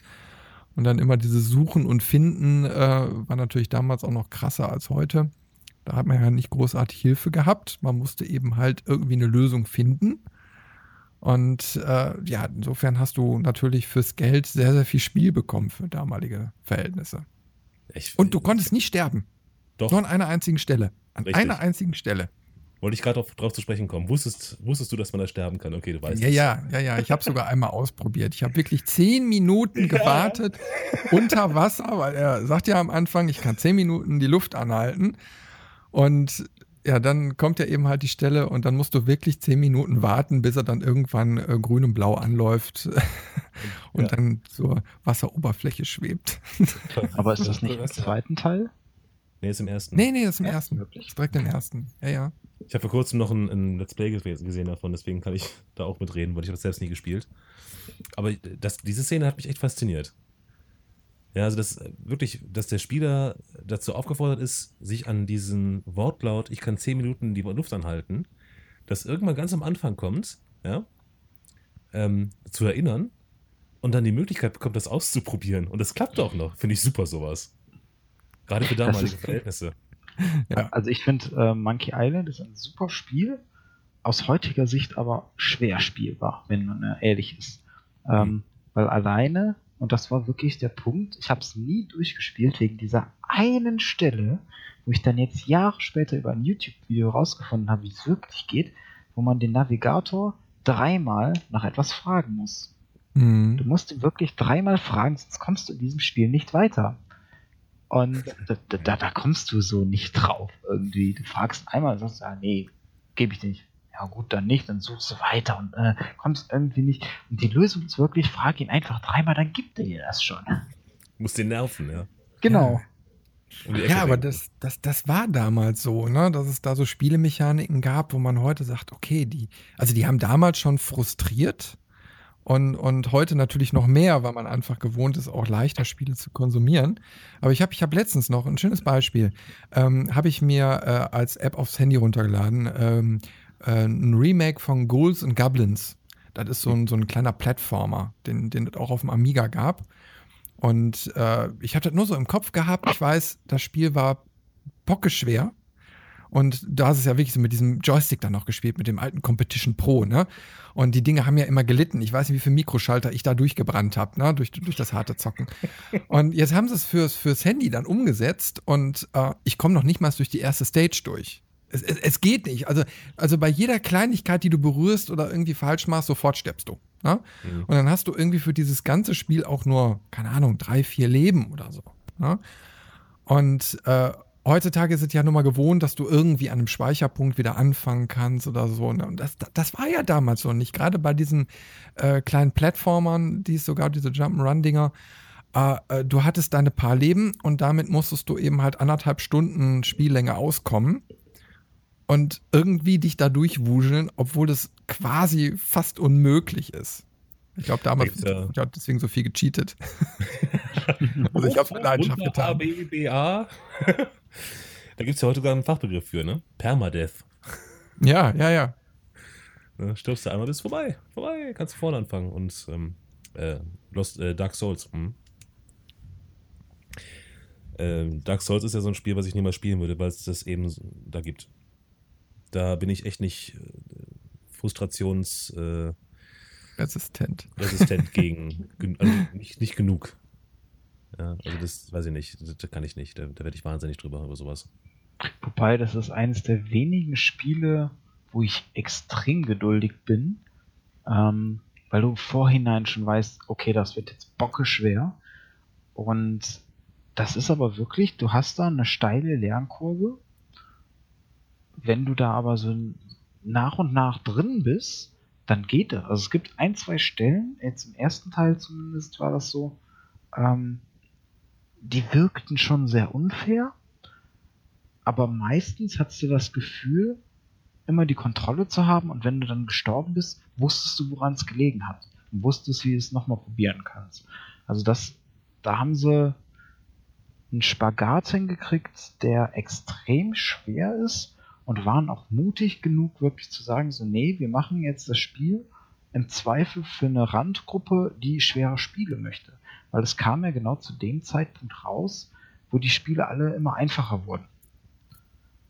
Und das ja, ist wirklich, da lobe ich wirklich den Mut, den die Entwickler hatten, einmal für den Schwierigkeitsgrad und die zweite Sache, die sie sich auch getraut haben, was auch recht selten ist, sie haben ja wirklich auf Storytelling größtenteils verzichtet, sondern du kriegst die Story durch die Umgebung mit oder durch Gegenstandsbeschreibung.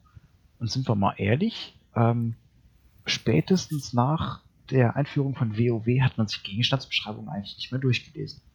Stimmt. da guckst du nur drei Schaden mehr, nehmen, läuft. Ja. Es sei denn, witzige. Wenn es witzige Beschreibungen sind, lese ich die tatsächlich durch. Aber, ja, aber das weißt du ja nicht, weil du es ja vorher nicht gelesen hast. ja, gut, okay. Deswegen, mir tun die Story-Schreiber so leid, die für diese ganzen Nebenquests in MMOs sich Geschichten ausdenken, da Texte verfassen weil im Prinzip jeder klickt die doch durch. Ja, stimmt. ich stelle mir jetzt gerade so, so, so einen Autoren davor, der zu Hause mit, mit einem Kasten Bier dann da besoffen sitzt. Keiner liest meine Texte. Ich bin nichts wert. Weil die ganzen Gamer nur klick, klick, klick, weg. Ah, ja, das ist, äh, das ist schlecht. Das ist nicht lustig. Aber da würde mich jetzt mal interessieren, Christian, deine Meinung. Ähm, du bist ja ein starker Adventure-Fan und ich gehe mal davon aus, dass du dann auch neuere Adventure spielst.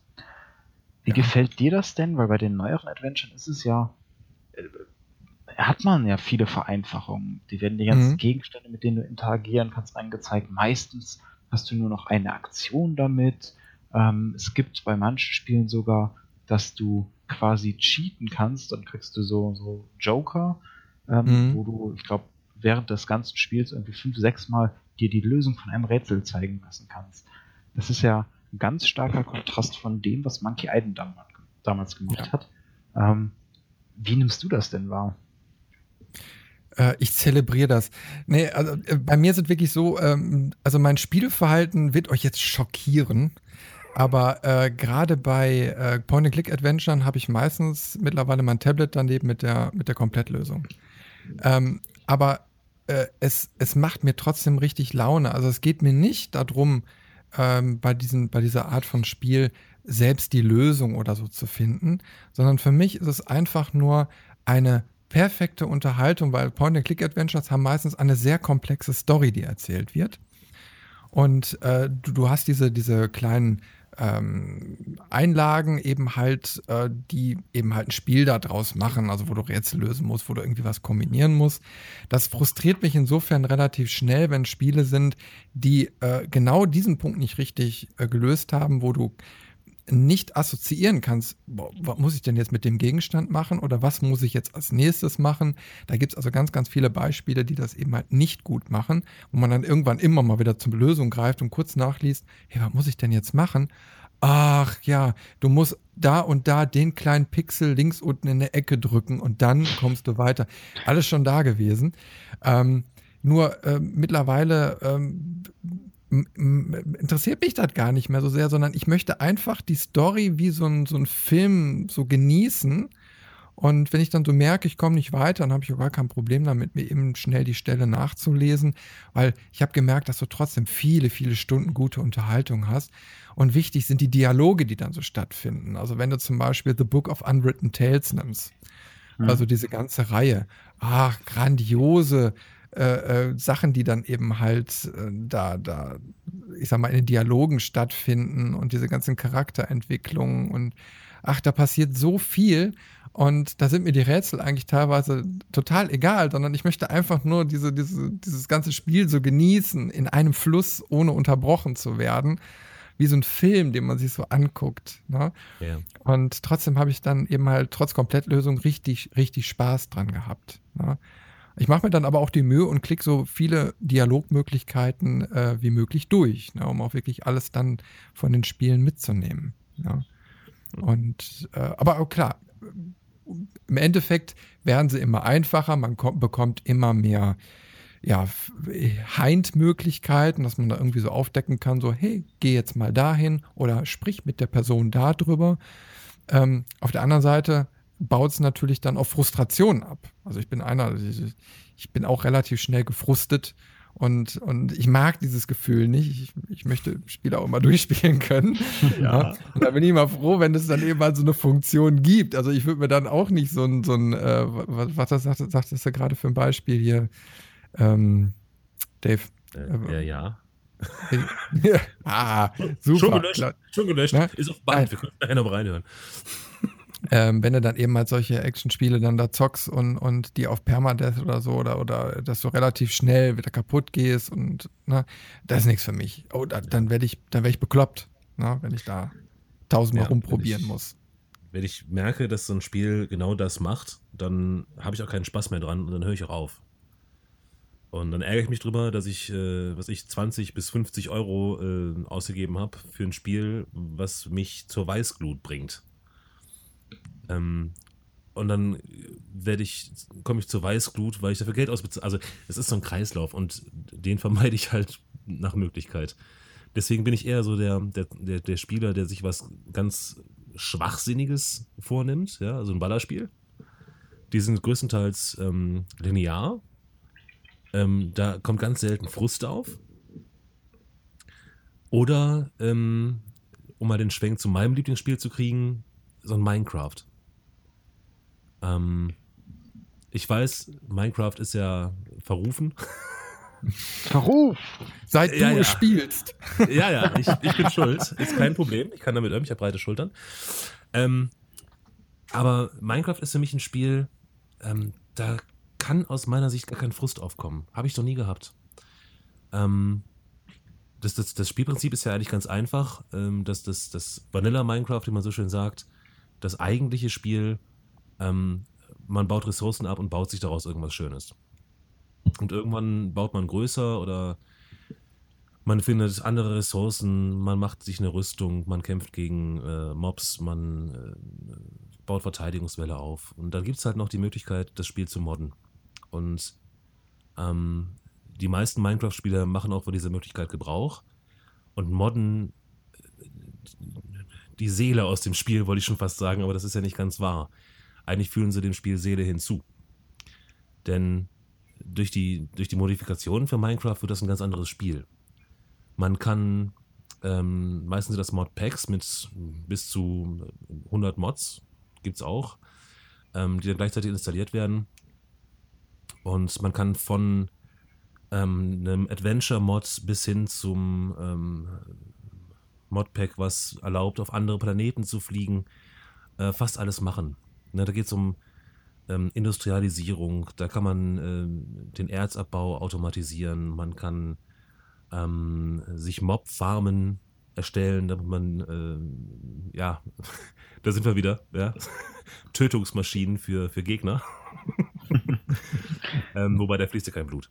Ähm, Gibt es auch Mods, um diese grässliche Klötzchen-Grafik loszuwerden? Ich persönlich finde die ja abschreckend. Ja, also Klötzchen, die bleiben Klötzchen. Ähm, Texturen kannst du modifizieren, also bis, bis 4K-Auflösung sogar inzwischen. Aber da brauchst du einen Rechner für, das ist ein Beast. Also da kommst du mit zwei ähm, GTX 1080 schon fast nicht mehr hin. Wenn du wirklich eine Auflösung haben willst auf den, auf den Klötzchen, die so hoch ist. Also man soll es nicht meinen, aber Minecraft oder Modded Minecraft, wie man eigentlich sagen muss, ist extrem ressourcenintensiv. Ja, aber da steckt doch irgendwie die, die, ja, ja, wollte gerade sagen, da steckt ja Java hinter, ne? Genau. Und äh, allein deswegen, also ähm, man wird ja oft verarscht, wenn man sich einen Spielrechner kauft und damit Minecraft spielt, aber man braucht das Ding nun mal. Ähm, weil sonst hast du dann, spielst du mit 15 Frames und äh, das macht dann nur auch keinen Spaß. Ne, und, also wie gesagt, Minecraft ist so mein Lieblingsspiel, weil es halt so vielfältig ist. Ne? Man kann immer wieder ein anderes Modpack installieren. Es gibt Modpacks, ähm, normalerweise ist es ja eine, eine, eine ähm, prozedural generierte Welt, in der man spielt, mit immer anderen Bergen, mit, mit äh, also die Karte ist niemals gleich. Ähm, es sei denn, man gibt ein selbes Heat ein, okay. Aber man kann auch Mods spielen, wo es gar keine Karte gibt. Da startet man als Spieler auf einem Baum und der Baum steht auf einem Stück Dreck und sonst ist da nichts. Das heißt, man muss dann ähm, sich die Ressourcen, die man braucht, aus dem Nichts holen. Ja, da gibt es dann Möglichkeiten. Ähm, man kann dann äh, die, die ähm, Baumsetzlinge, die man kriegt, wenn man Blätter aberntet, in Fässer stecken, dann verrotten die, werden zu Erde und dann kann man dann ähm, einen weiteren Baum pflanzen, das Holz nehmen, sich eine Plattform bauen und immer so weiter. Und das ist halt unheimlich spannend, unheimlich vielfältig. Und sowas macht mir auch Spaß. Ne, neben oh dem Ballerspielen ähm, was? Machst du dich glücklich um mich? Oh mein Gott, wenn du dir erstmal deine eigene Spielwelt äh, rancraften musst, ey, ja, das ist ja geil. der absolute Horror. Nein. Das wird mich wahnsinnig machen. Ist der Baum schon gewachsen? Ist der Baum schon gewachsen? Oh, die, ja, die Samen, da, da sind, sind sie nee, jetzt schon kaputt? Also, um den, um den Baum zu wachsen zu kriegen, gibt es einen, gibt's einen Trick. Und der heißt Twerken. Twerken kennt ihr. Twerken. Also, das, nee, ist kein Scheiß. Das, du stellst dich neben den Baum und drückst immer Crouch. Immer ducken, ducken, ducken, ducken, ducken. Und dann irgendwann wächst der Baum schneller. Also da haben dann auch die, die, die, die Modder haben schon dran gedacht, dass man da jetzt nicht irgendwie neben dem Baum steht und äh, 15 Minuten mit dem, mit dem Fuß tippelt, sondern es gibt dann auch Möglichkeit, Möglichkeiten, das zu beschleunigen. Und ich habe jetzt vor kurzem ein Modpack angefangen, ähm, Sky Factory 3 das ist genau das. Ne? Man startet in der Void-Welt und dann fängt man an, sich seine eigene Plattform und Welt und, ne? Und ähm, ich habe, glaube ich, in zwei Stunden ähm, schon relativ viel geschafft. Ne? Also ich kann schon komfortabel auf meiner Plattform leben. auf meiner Insel der Ruhe, in meiner Festung der Einsamkeit. Ähm, was haben wir noch? ja, also das ist halt, ne? Es macht vielen Leuten Spaß, auch wenn sie sich zugeben. Es ist wie Bildlesen. Ja? Also ähm, äh, Minecraft spielen ist wie Bildlesen. Ähm, keiner tut's, äh, aber alle machen es doch. Pfui. Pfui. ah ja. Ja, ja, wie ist es bei dir, Robin? Nach, also, nachdem die Bild da letztens äh, diesen Post gebracht hat, Mann springt aus brennendem Hochhaus und stirbt. Oh naja, Gott. dieses Niveau. ähm, das verschlucke ja. ich direkt mal. ähm, mein Lieblingsspiel, ich habe es ja letztes Mal schon angedeutet, ähm, Witcher 3. Das ist wirklich, dieses Spiel hat äh, die, die Art, wie ich Spiele spiele, verändert. Wir sind jetzt ungefähr bei einer Stunde 30. Ich hoffe, habt euch Zeit genommen, das könnte dauern. Ja. ähm, Und auf Pause holt euch einen Kaffee. Könnte das gesagt werden. Ich muss nur mal gleich eben hier das Chemieklo äh, rausbringen. Das Gamerklo. jo. ah, Anfänger, ich habe Windeln. Boah. Warte, Nee. Wechselwindeln wie, wie bei den Einzelkämpfern bei der Bundeswehr, ne? Man immer so mit einem Ruck die Tüte wechseln kann. Lass einfach mal laufen. Ähm, also, was macht Witcher 3 zu meinem Lieblingsspiel? Das sind ganz, ganz viele Sachen. Ähm, eins, was ganz wichtig und ganz stark ist, ist die Atmosphäre. Es ist ein unglaublich atmosphärisches Spiel. Äh, es zieht dich sofort in diese Welt rein. Es ist ja eigentlich eine Fantasy-Märchenwelt, aber unglaublich geerdet, sehr brutal und grausam.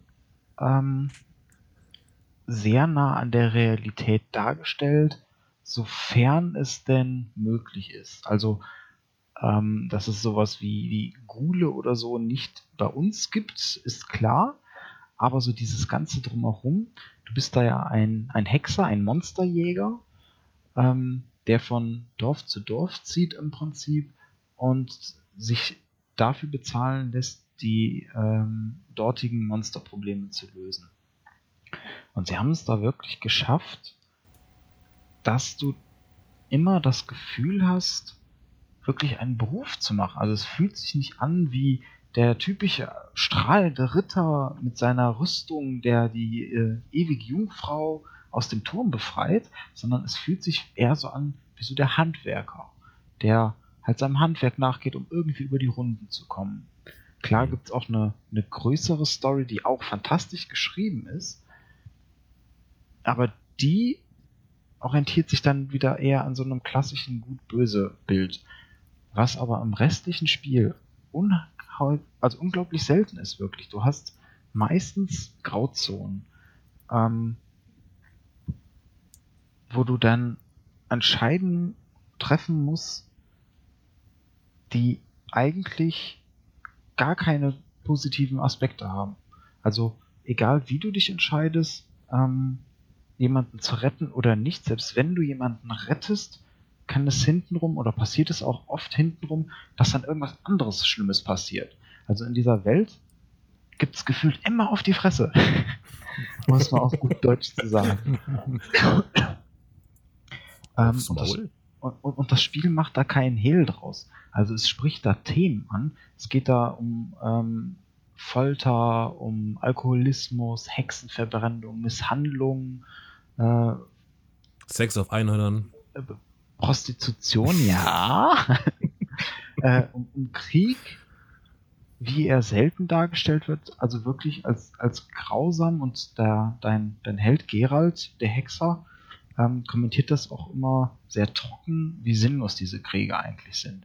Dieses einfache Kontrastbild, was du da halt auch mitkriegst, wenn du die, die Herrscher, die Könige triffst, die da in ihren ähm, Burgen und Schlössern leben, ganz luxuriös und dann halt im nächsten Moment auf dem Land einen Feldherr triffst, der ein äh, Bauerndorf eingenommen hat und da jetzt halt die Bauern irgendwie verpflegen muss und aber gleichzeitig zusehen muss, dass seine Soldaten weiter gestärkt sind, damit er den Krieg weiterführen kann.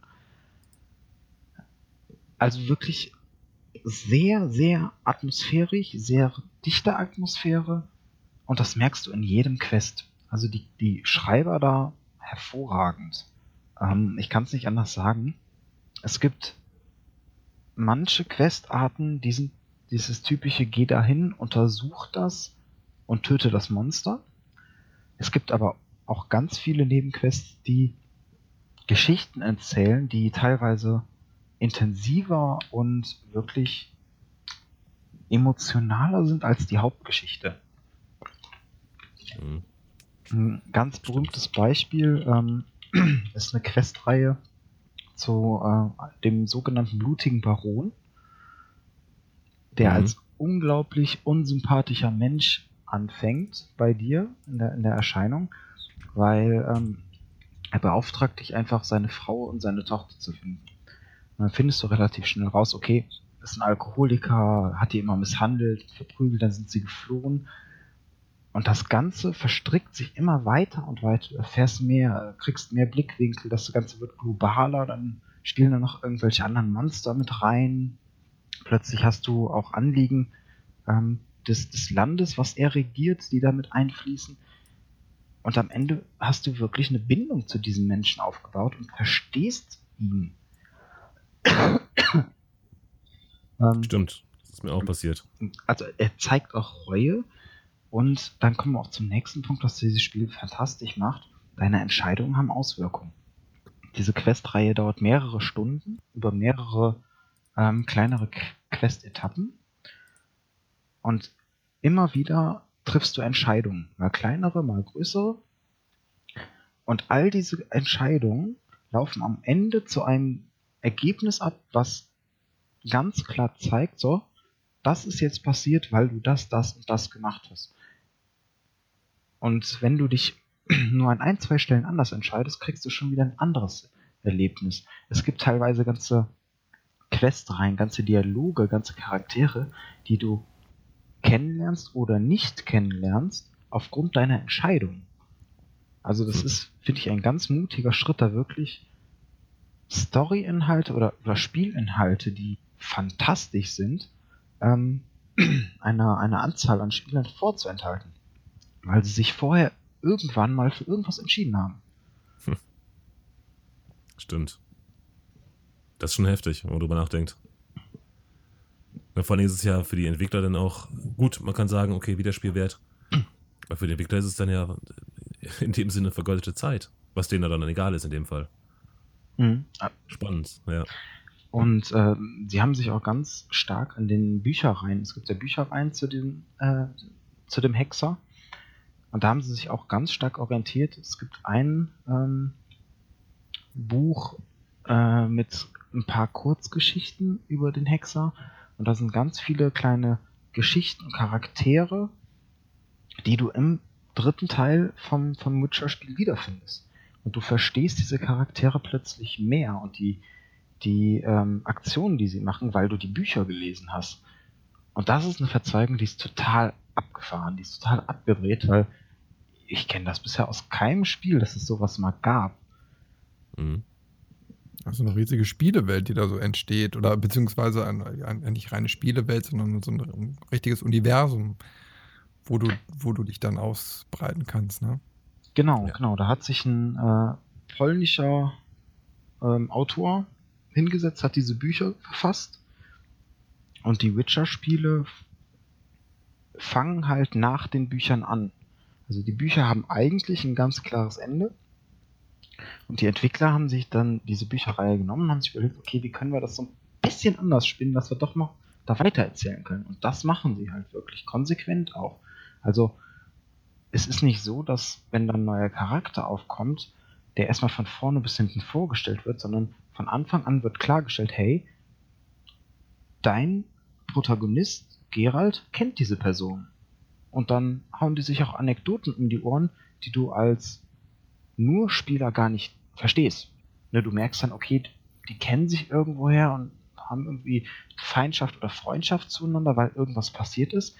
Aber ohne die Bücher zu lesen, weißt du gar nicht im Detail, warum. Und Ist das denn Bücher- störend? Also ich meine, es, es gibt ja durchaus Spiele oder so, wo genau so ein Punkt als störendes Element dann irgendwie auftaucht. Mhm. Ähm, das sehe ich zwiegespalten. Einmal, ähm, es hilft der Atmosphäre einfach, weil du, weil der, der Charakter dieser Hexer glaubhafter wird, weil es nicht, es ist kein x-beliebiger generierter Held, der einfach nur die Hülle für dich ist, sondern der hat wirklich was erlebt, der kennt Leute ähm, und der hat ein Leben gehabt, oder hat er immer noch, du spielst ihn ja gerade. Ähm, da ist es unglaublich hilfreich. Andererseits hast du natürlich auch, wenn du, wenn du die Hintergründe nicht kennst, dass du da sitzt, so, äh, okay, verstehe ich jetzt nicht, ich drück mal weiter. Also du hast so kleine ich nenne es mal Stolpersteine. Hm. Ähm, Mhm. Die werden aber auch relativ schnell wieder behoben. Also es ist selten so, dass du das Spiel nicht weiterspielen kannst, weil du diese Hintergründe nicht verstehst, sondern das ist mehr so ein, so ein Seitenhieb, sag ich mal, so ein, so ein Verweis auf die Bücher. Aber wenn, wenn, gezeigt. also wenn, wenn die Stories wenigstens aufeinander aufbauen und da eine Konsistenz äh, zwischen Büchern und Spielen herrscht, finde ich das okay. Ja? Ähm, schlimm finde ich es dann immer, wenn es dann irgendwelche Sachen gibt, wo es Bücher zu gibt und die Bücher völlig anders sind als zum Beispiel eine Spieleumsetzung. Hm. ne? oder Filme. Oh, Finde ich ganz, ganz schrecklich, äh, wenn, wenn, wenn dann eben halt so Sachen hast, wo du die Bücher gelesen hast und dann guckst du das dir an und das dann hinterher so, oh, passt ja überhaupt nicht zusammen. Also da haben sie sich wirklich äh, sehr, sehr stark inspirieren lassen von den Büchern, haben sich auch bei vielen Sachen stark dran gehalten. Ähm, die Hauptfiguren aus den Büchern sind auch die Hauptfiguren der Spiele. Und auch wenn der Autor ähm, mal in einem offiziellen Statement gesagt hat, dass die Entwicklung der Charaktere in den Spielen nicht das ist, was er sich vorgestellt hat, ich finde, die treffen es schon ziemlich genau.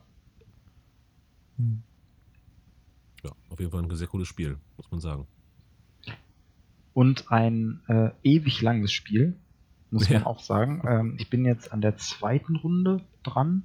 Das erste Mal nur das Hauptspiel auf dem Rechner gespielt, jetzt das zweite Mal ähm, mit der Game of the Year Edition, wo noch zwei Erweiterungen bei sind auf der Playstation.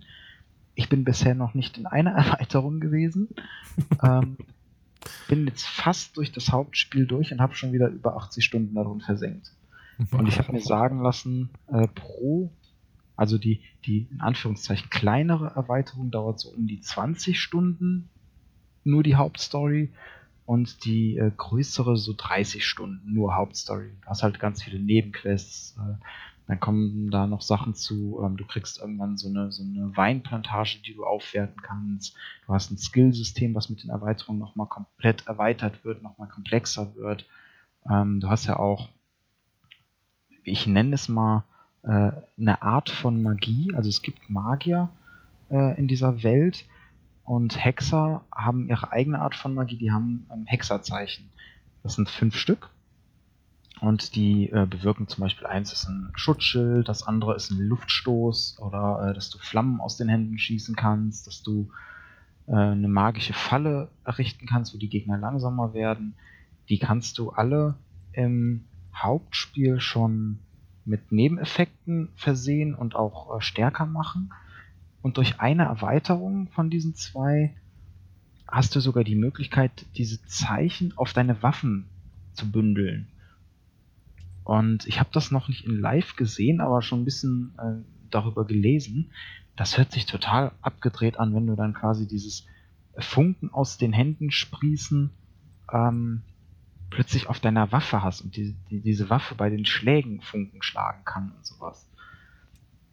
Hm. Also sie haben da wirklich bei den Erweiterungen nochmal auf alles eine Schippe draufgelegt und da eine sinnvolle Ergänzung gemacht. Weil, und das ist so einer der wenigen Kritikpunkte, die ich an das Spiel hätte, ähm, das Skillsystem im Hauptspiel ist relativ simpel. Du hast ähm, verschiedene Bäume, wo du Skills kaufen kannst und hast rechts daneben äh, eine Auswahlmöglichkeit insgesamt am Ende, ich glaube, von 20 Skills, die du aktiv da reinsetzen musst, ähm, die dann Sachen verbessern und die sind in der Regel ähm, mehr so passive Skills, so ja, hier nochmal 5% mehr Schaden, äh, da vielleicht nochmal 10% äh, Ausweichchance oder sowas. Ähm, also da hätten sie nochmal ein bisschen kreativer sein können. Aber ist das nicht alles viel zu klein, klein? Also ich meine, ähm, viele Auswahlmöglichkeiten und viele, viele Einstellungsmöglichkeiten für deinen Charakter, schön und gut. Aber verliert man sich da nicht drin irgendwie? Das ist nicht irgendwie too much schon? Ähm, nee, nicht ganz, weil du da langsam rangeführt wirst. Also du kannst auf den ersten zwei Schwierigkeitsgraden eigentlich fast komplett ohne die Zeichen spielen. so an der einen oder anderen Stelle brauchst du mal diesen, dieses, äh, diesen Luftstoß, um eine, eine morsche Tür aufzubrechen oder sowas. Aber das ist eigentlich relativ leicht handelbar. Du hast auch noch die Möglichkeit, ähm, zusätzliches äh, Equipment herzustellen, also im speziellen Öl für deine Schwerter, die dann besonderen Schaden auf besondere Monstergruppen machen oder ähm, Bomben, die du herstellen kannst, die dann Effekte haben, zum Beispiel, dass du Gegner blendest, dass du sie in Brand setzt, ähm, dass sie sich nicht mehr verwandeln können, nicht mehr heilen können, ähm, dass du Gegner einfrierst. Oder auch äh, Tränke. Und bei den Tränken ist es so, jeder Trank, den du nimmst, steigert deinen Vergiftungsgrad, der mit der Zeit abnimmt ähm, aber hat auch einen positiven Effekt. Also klassische Heiltränke zum Beispiel oder dass du im Dunkeln sehen kannst, unter Wasser länger atmen kannst, äh, stärker zuschlagen kannst oder so Sachen. Aber diese ganzen Spielmechaniken greifen sehr intuitiv ineinander. Also es gibt viele Möglichkeiten. Auf den niedrigeren Schwierigkeitsgraden brauchst du da fast gar nichts von. Ähm, aber du kannst dich halt immer wieder damit beschäftigen und das Spiel stößt dich da auch mit der Nase an bestimmten Stellen immer dran, drauf, wo es sagt so, hier, hier guck mal, Tränke, ist echt cool, was du da machen kannst, probier mal. ähm, und weil es halt wirklich relativ einfach gemacht ist, lernt man da ziemlich schnell mit umzugehen. Okay. Nicht schlecht. So, liebe Zuhörerinnen und Zuhörer, jetzt kommt eine Holzhammer-Überleitung. Für Witcher 3, für Minecraft, für alles andere braucht man natürlich auch eine Grafikkarte. Und damit kommen wir zu unserer Hardware-Ecke und dem Chris, der was zu erzählen hat. Oh, diese Überleitung, die tut schon richtig weh. Die ist holzknüppelmäßig. Sag ich ja, ich habe vorher, hab vorher gewarnt. Aber komm mal, komm mal, komm mal von, äh, von Witcher 3 auf Grafik. Moment, das, das, das Spiel, also das Spiel Witcher 3 sieht fantastisch aus. Das ist eines der hübschesten Spiele für die Konsolen, wirklich. Ja, das stimmt. Ähm, und selbst für PC-Spieler unglaublich hübsch und wird auch bei vielen Spiele-Benchmarks neben Rise of the Tomb Raider gerne noch genommen, um ja. zu zeigen, was für eine Leistung eine Grafikkarte hat. Und wo wir bei Grafikkarten sind. Zwei Holzhammer-Überleitungen gehen, dann langsam warm. Ja, die, die, die Tage äh, kam ja so ein, so eine Meldung reingeflattert, äh, die ich echt interessant fand und jetzt mal hier so mit auf die Liste gesetzt habe. Und zwar äh, war so der Titel Spielegrafik tausendmal schnellere Datenübertragung durch Nanotechnik. Ja, und äh, da bin ich ein bisschen hellhörig geworden, habe mich da mal so reingeklickt und äh, fand das relativ cool, was da kurz vorgestellt wurde. Und zwar so ein Ansatz, ähm, also Grafikkarten übernehmen ja immer mehr Leistung und noch mehr und noch schneller und noch mehr Prozessoren und keine Ahnung, wie viel Transistoren da drauf sind.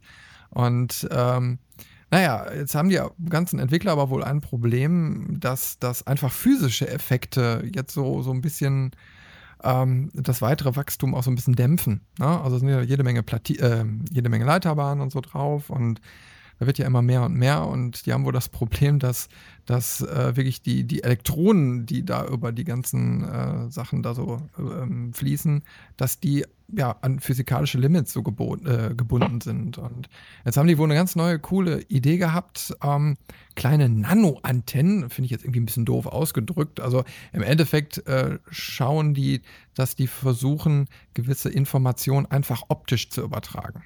Ja? Mhm. Und äh, das verspricht dann wohl für die Zukunft äh, ja, tausendmal schnellere äh, Datenübertragung als Metalldrähte. Kann man natürlich jetzt weiterspinnen, was das hinter in Frames so bedeutet. Ähm. Na, aber ist natürlich äh, eine interessante äh, Geschichte, die da so aufgetan wird. Und da wird aber auch direkt der Spielebezug hergestellt. Also jetzt nicht nur für, also Grafikkarten haben ja äh, relativ vielseitige Einsatzbereiche mittlerweile. Mhm. Äh, auch so speziellen Großrechnern kommen die ja für gewisse Berechnungsprozesse zum Einsatz. Aber nein, auch speziell für die Spiele könnte das natürlich eine Sache sein, äh, die dann hinterher richtig Frames mal auf die Monitore bringt. wenn die Monitore es mitmachen. ja. ja.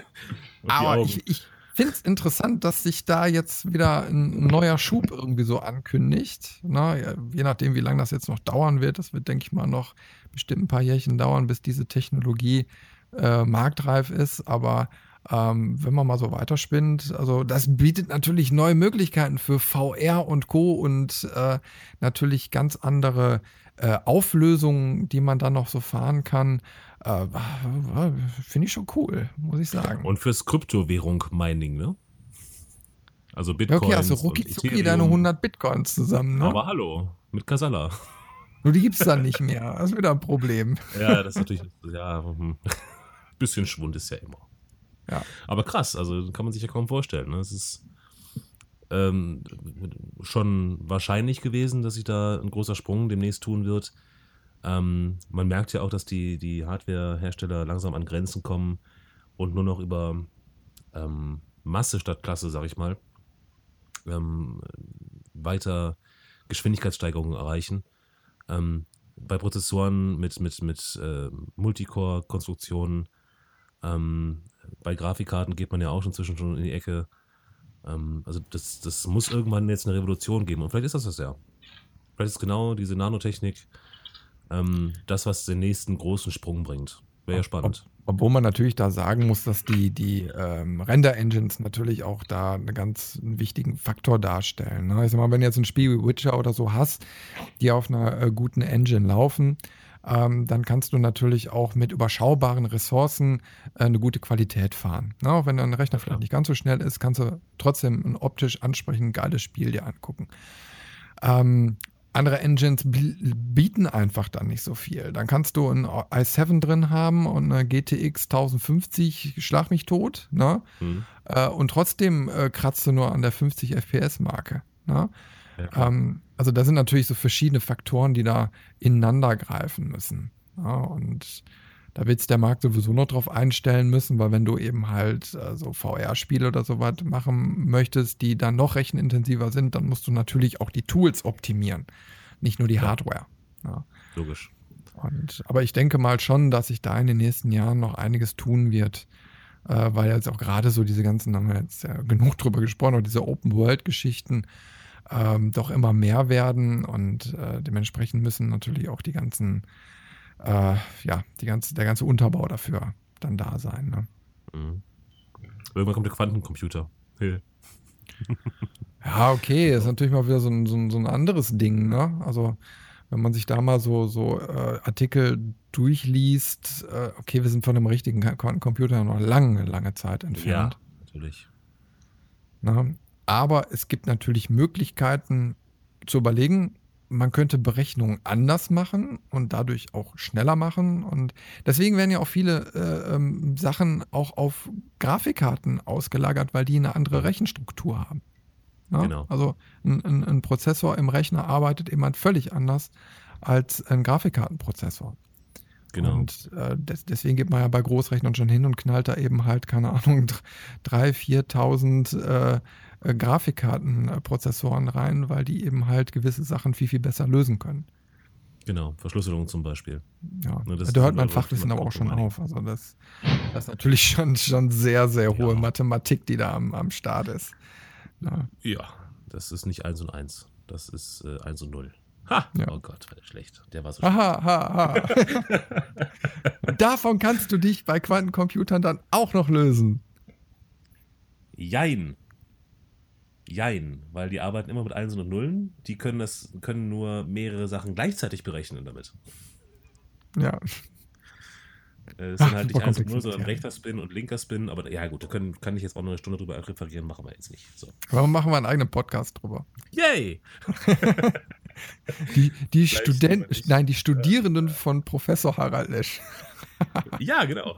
Das wäre cool. Oder Harald Lesch Fanclub. Ja. Da gibt es bestimmt schon.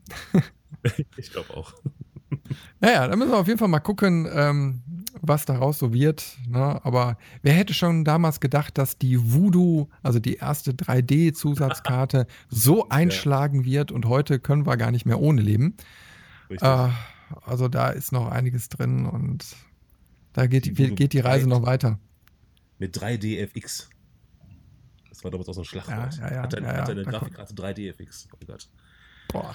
Boah, ich kann mich noch an ein Spiel, das muss ich jetzt noch einstreuen, an ein Spiel hm. erinnern, Oh, hoffentlich fällt mir der Name jetzt noch eben ein. Also es war so eine Art äh, Science-Fiction-Hubschrauber-Simulation. Und okay. äh, die haben äh, tatsächlich Werbung damit gemacht, das erste Spiel, was mit deinem äh, Rechner wächst. Also je nach Grafikkarte oder Prozessor oder wie auch immer, äh, konntest du weitere Zusatzfeatures freischalten, also optischer Natur. Konntest mhm. also irgendwie, da kamen ja die ersten äh, AGP-Grafikkarten irgendwie auf den äh, Markt und dann konntest du die AGP-Schnittstelle irgendwie speziell akti äh, aktivieren. Dann hast du eben halt grafisch dann irgendwas gesehen oder eben halt 3DFX oder andere Schnittstellen. Ähm, ja, und so konntest du quasi immer wieder äh, an, deinem, an deinem Spiel irgendwelche Fortschritte dann da sehen. Ja. War, ist aber, glaube ich, mhm. das einzige Spiel gewesen, was das so in den Fokus gerückt hat. Aber es war okay. genau diese Umbruchzeit, wo sich da viel da an den Schnittstellen und Grafikkarten und so getan hat. Ne? Das waren noch Zeiten damals. Ja, ja, damals. Damals, wo wir noch jung waren und Zeit hatten zu zocken. Bock. Mann, Mann, Mann. Jo. Ähm, einen habe ich, wohl gerade Hubschrauber gesagt hast, der flashte bei mir so im, im, im, vor den Augen des Simcopter auf. Kennt ihr das? Nee. Simcopter. Das ist ein, ein, ein Spin-off von SimCity, wie der Name schon sagt. Und da bist du Helikopter geflogen in einer extrem verpixelten 3D-Welt und musstest dann Leute retten oder Feuer löschen oder sowas. Die Steuerung war dermaßen katastrophal, dass du ständig irgendwo vorgekracht bist. Und das Allerbeste an dem Spiel war eigentlich, dass die ganze Zeit als Hintergrundmusik der Ritter Valkyren lief. Die ganze Zeit in Schleife. Das war so. Genau. Ja, du hast, das war so episch. Ja, du hast in diesen, du bist in diesen, du konntest auch aus dem Hubschrauber aussteigen. Du bist in diesen Hubschrauber gestiegen und dann, dann hebst du so ab. ah, das hat Spaß gemacht, das Spiel. Das war herrlich. Jetzt, das, das, das musste ich ganz kurz nochmal loswerden. Das war, war mir jetzt ein Anliegen. So. Oh. So, Trommelwirbel. Kommen wir zur nächsten Rubrik, zu unserer letzten, damit wir mal langsam zum Schluss kommen. Nach fast zwei Stunden Quatschen. Meine Güte. Und zwar die gefundenen Gadgets. Yay, die Gadget-Ecke. Was haben wir denn so? Äh, äh, soll ich mal anfangen? Ja, fang, fang du mal an. Okay. Ähm, bei mir, äh, ich habe das, das, das fliegende Spaghetti-Monster in Plüsch gefunden.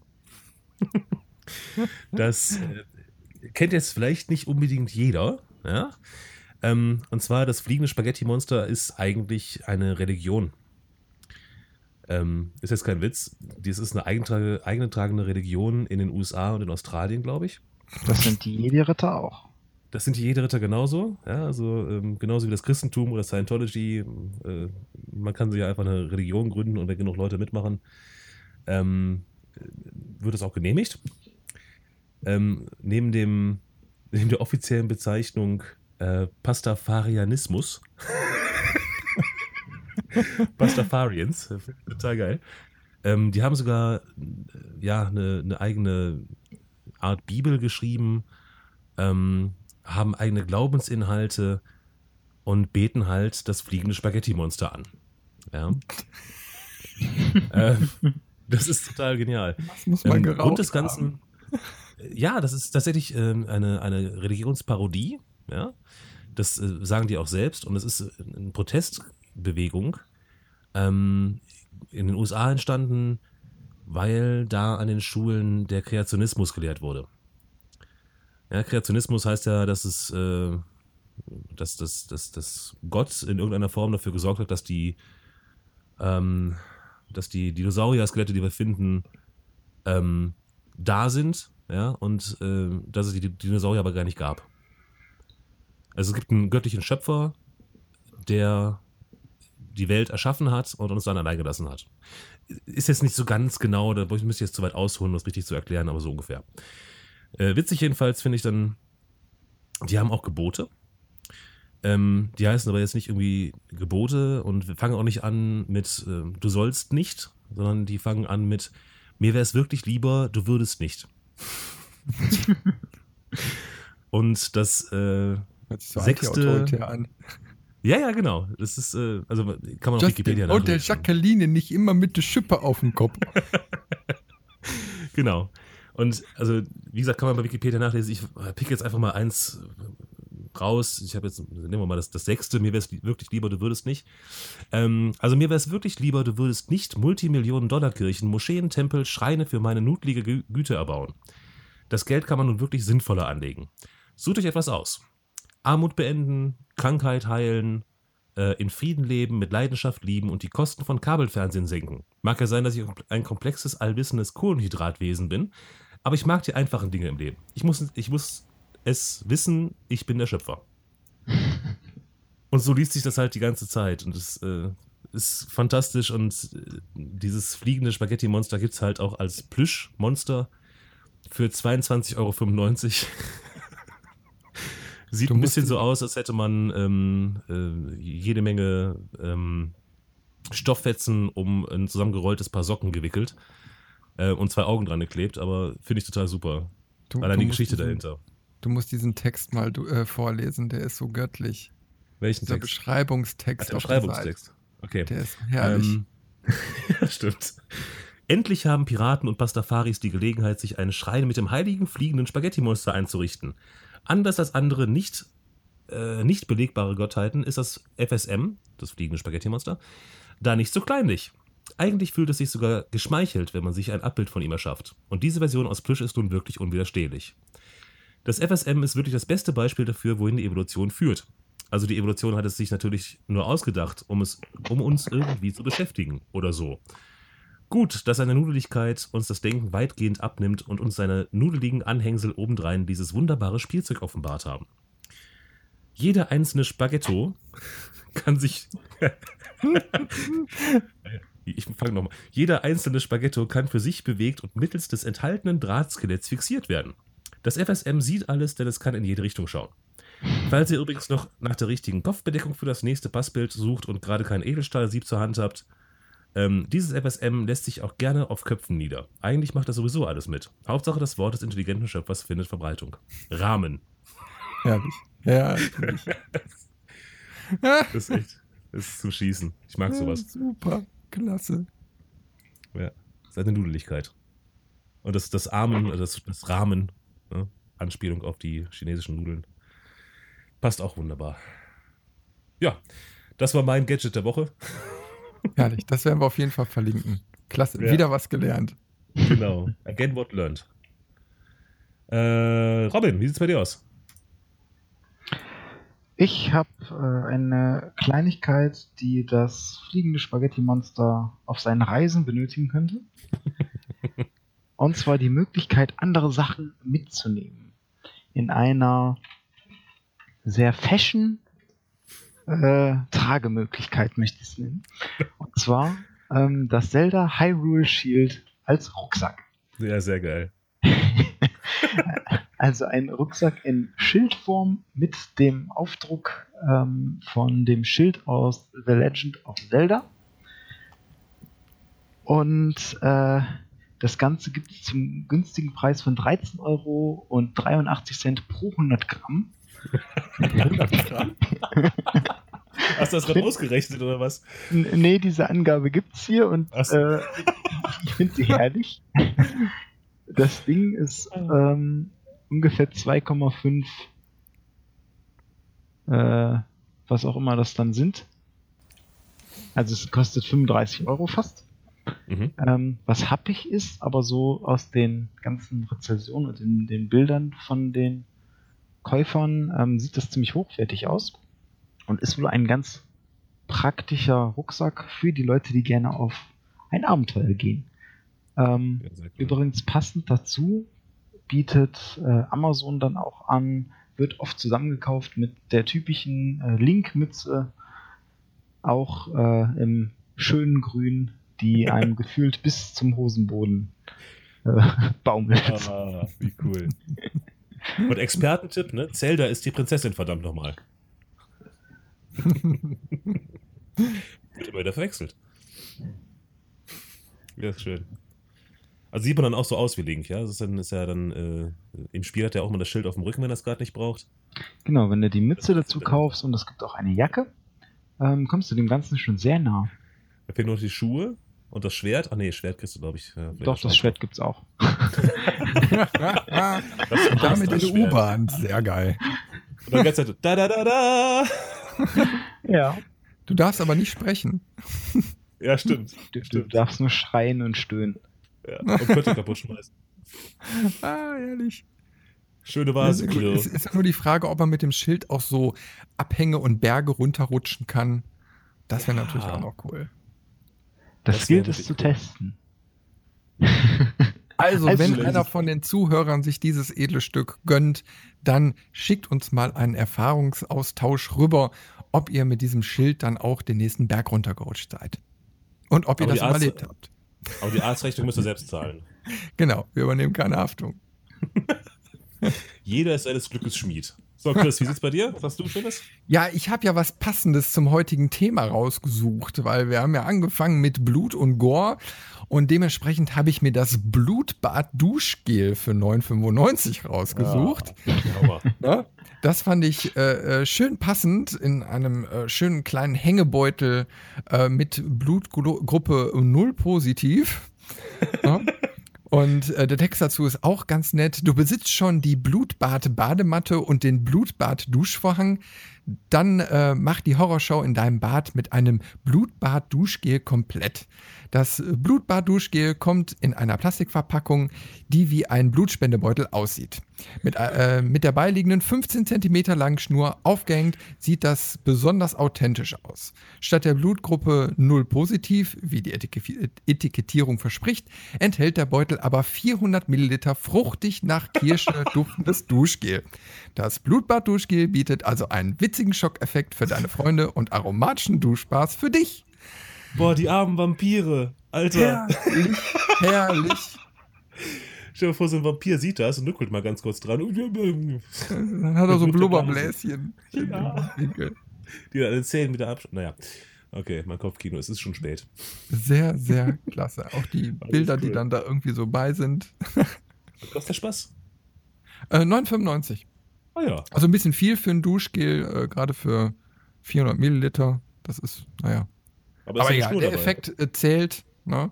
Oder mal so als Mitbringsel ist das natürlich eine coole Geschichte. Nach dem Motto, ja, jeden ich habe dir Blut mitgebracht. Aber nicht trinken. Ich habe mich mit Blut gewaschen. Oh. Ja, so kann man sich mal fühlen wie bei Blade Teil 1. Ja. Ne? Bloodbath. Sehr gut. Ja, klasse. Nicht schlecht. So, ihr Bumsis, wir haben zwei Stunden geknackt. Zwei Stunden geknattert. Oh, nee. Ja, Am Ende war es Ja. ganz schön blutig. das Ja, Bumsis musste ich unbedingt mit reinbringen jetzt Ja. noch. Hervorragend. Ja, also für, für den geneigten Hörer, der das jetzt nicht versteht, wir hatten ein leichtes Vorgespräch und äh, hier in, meiner, in meinem Aufnahmetool sehe ich eben halt als Namen neben dem Chris Bumsi und dem Bumsinator.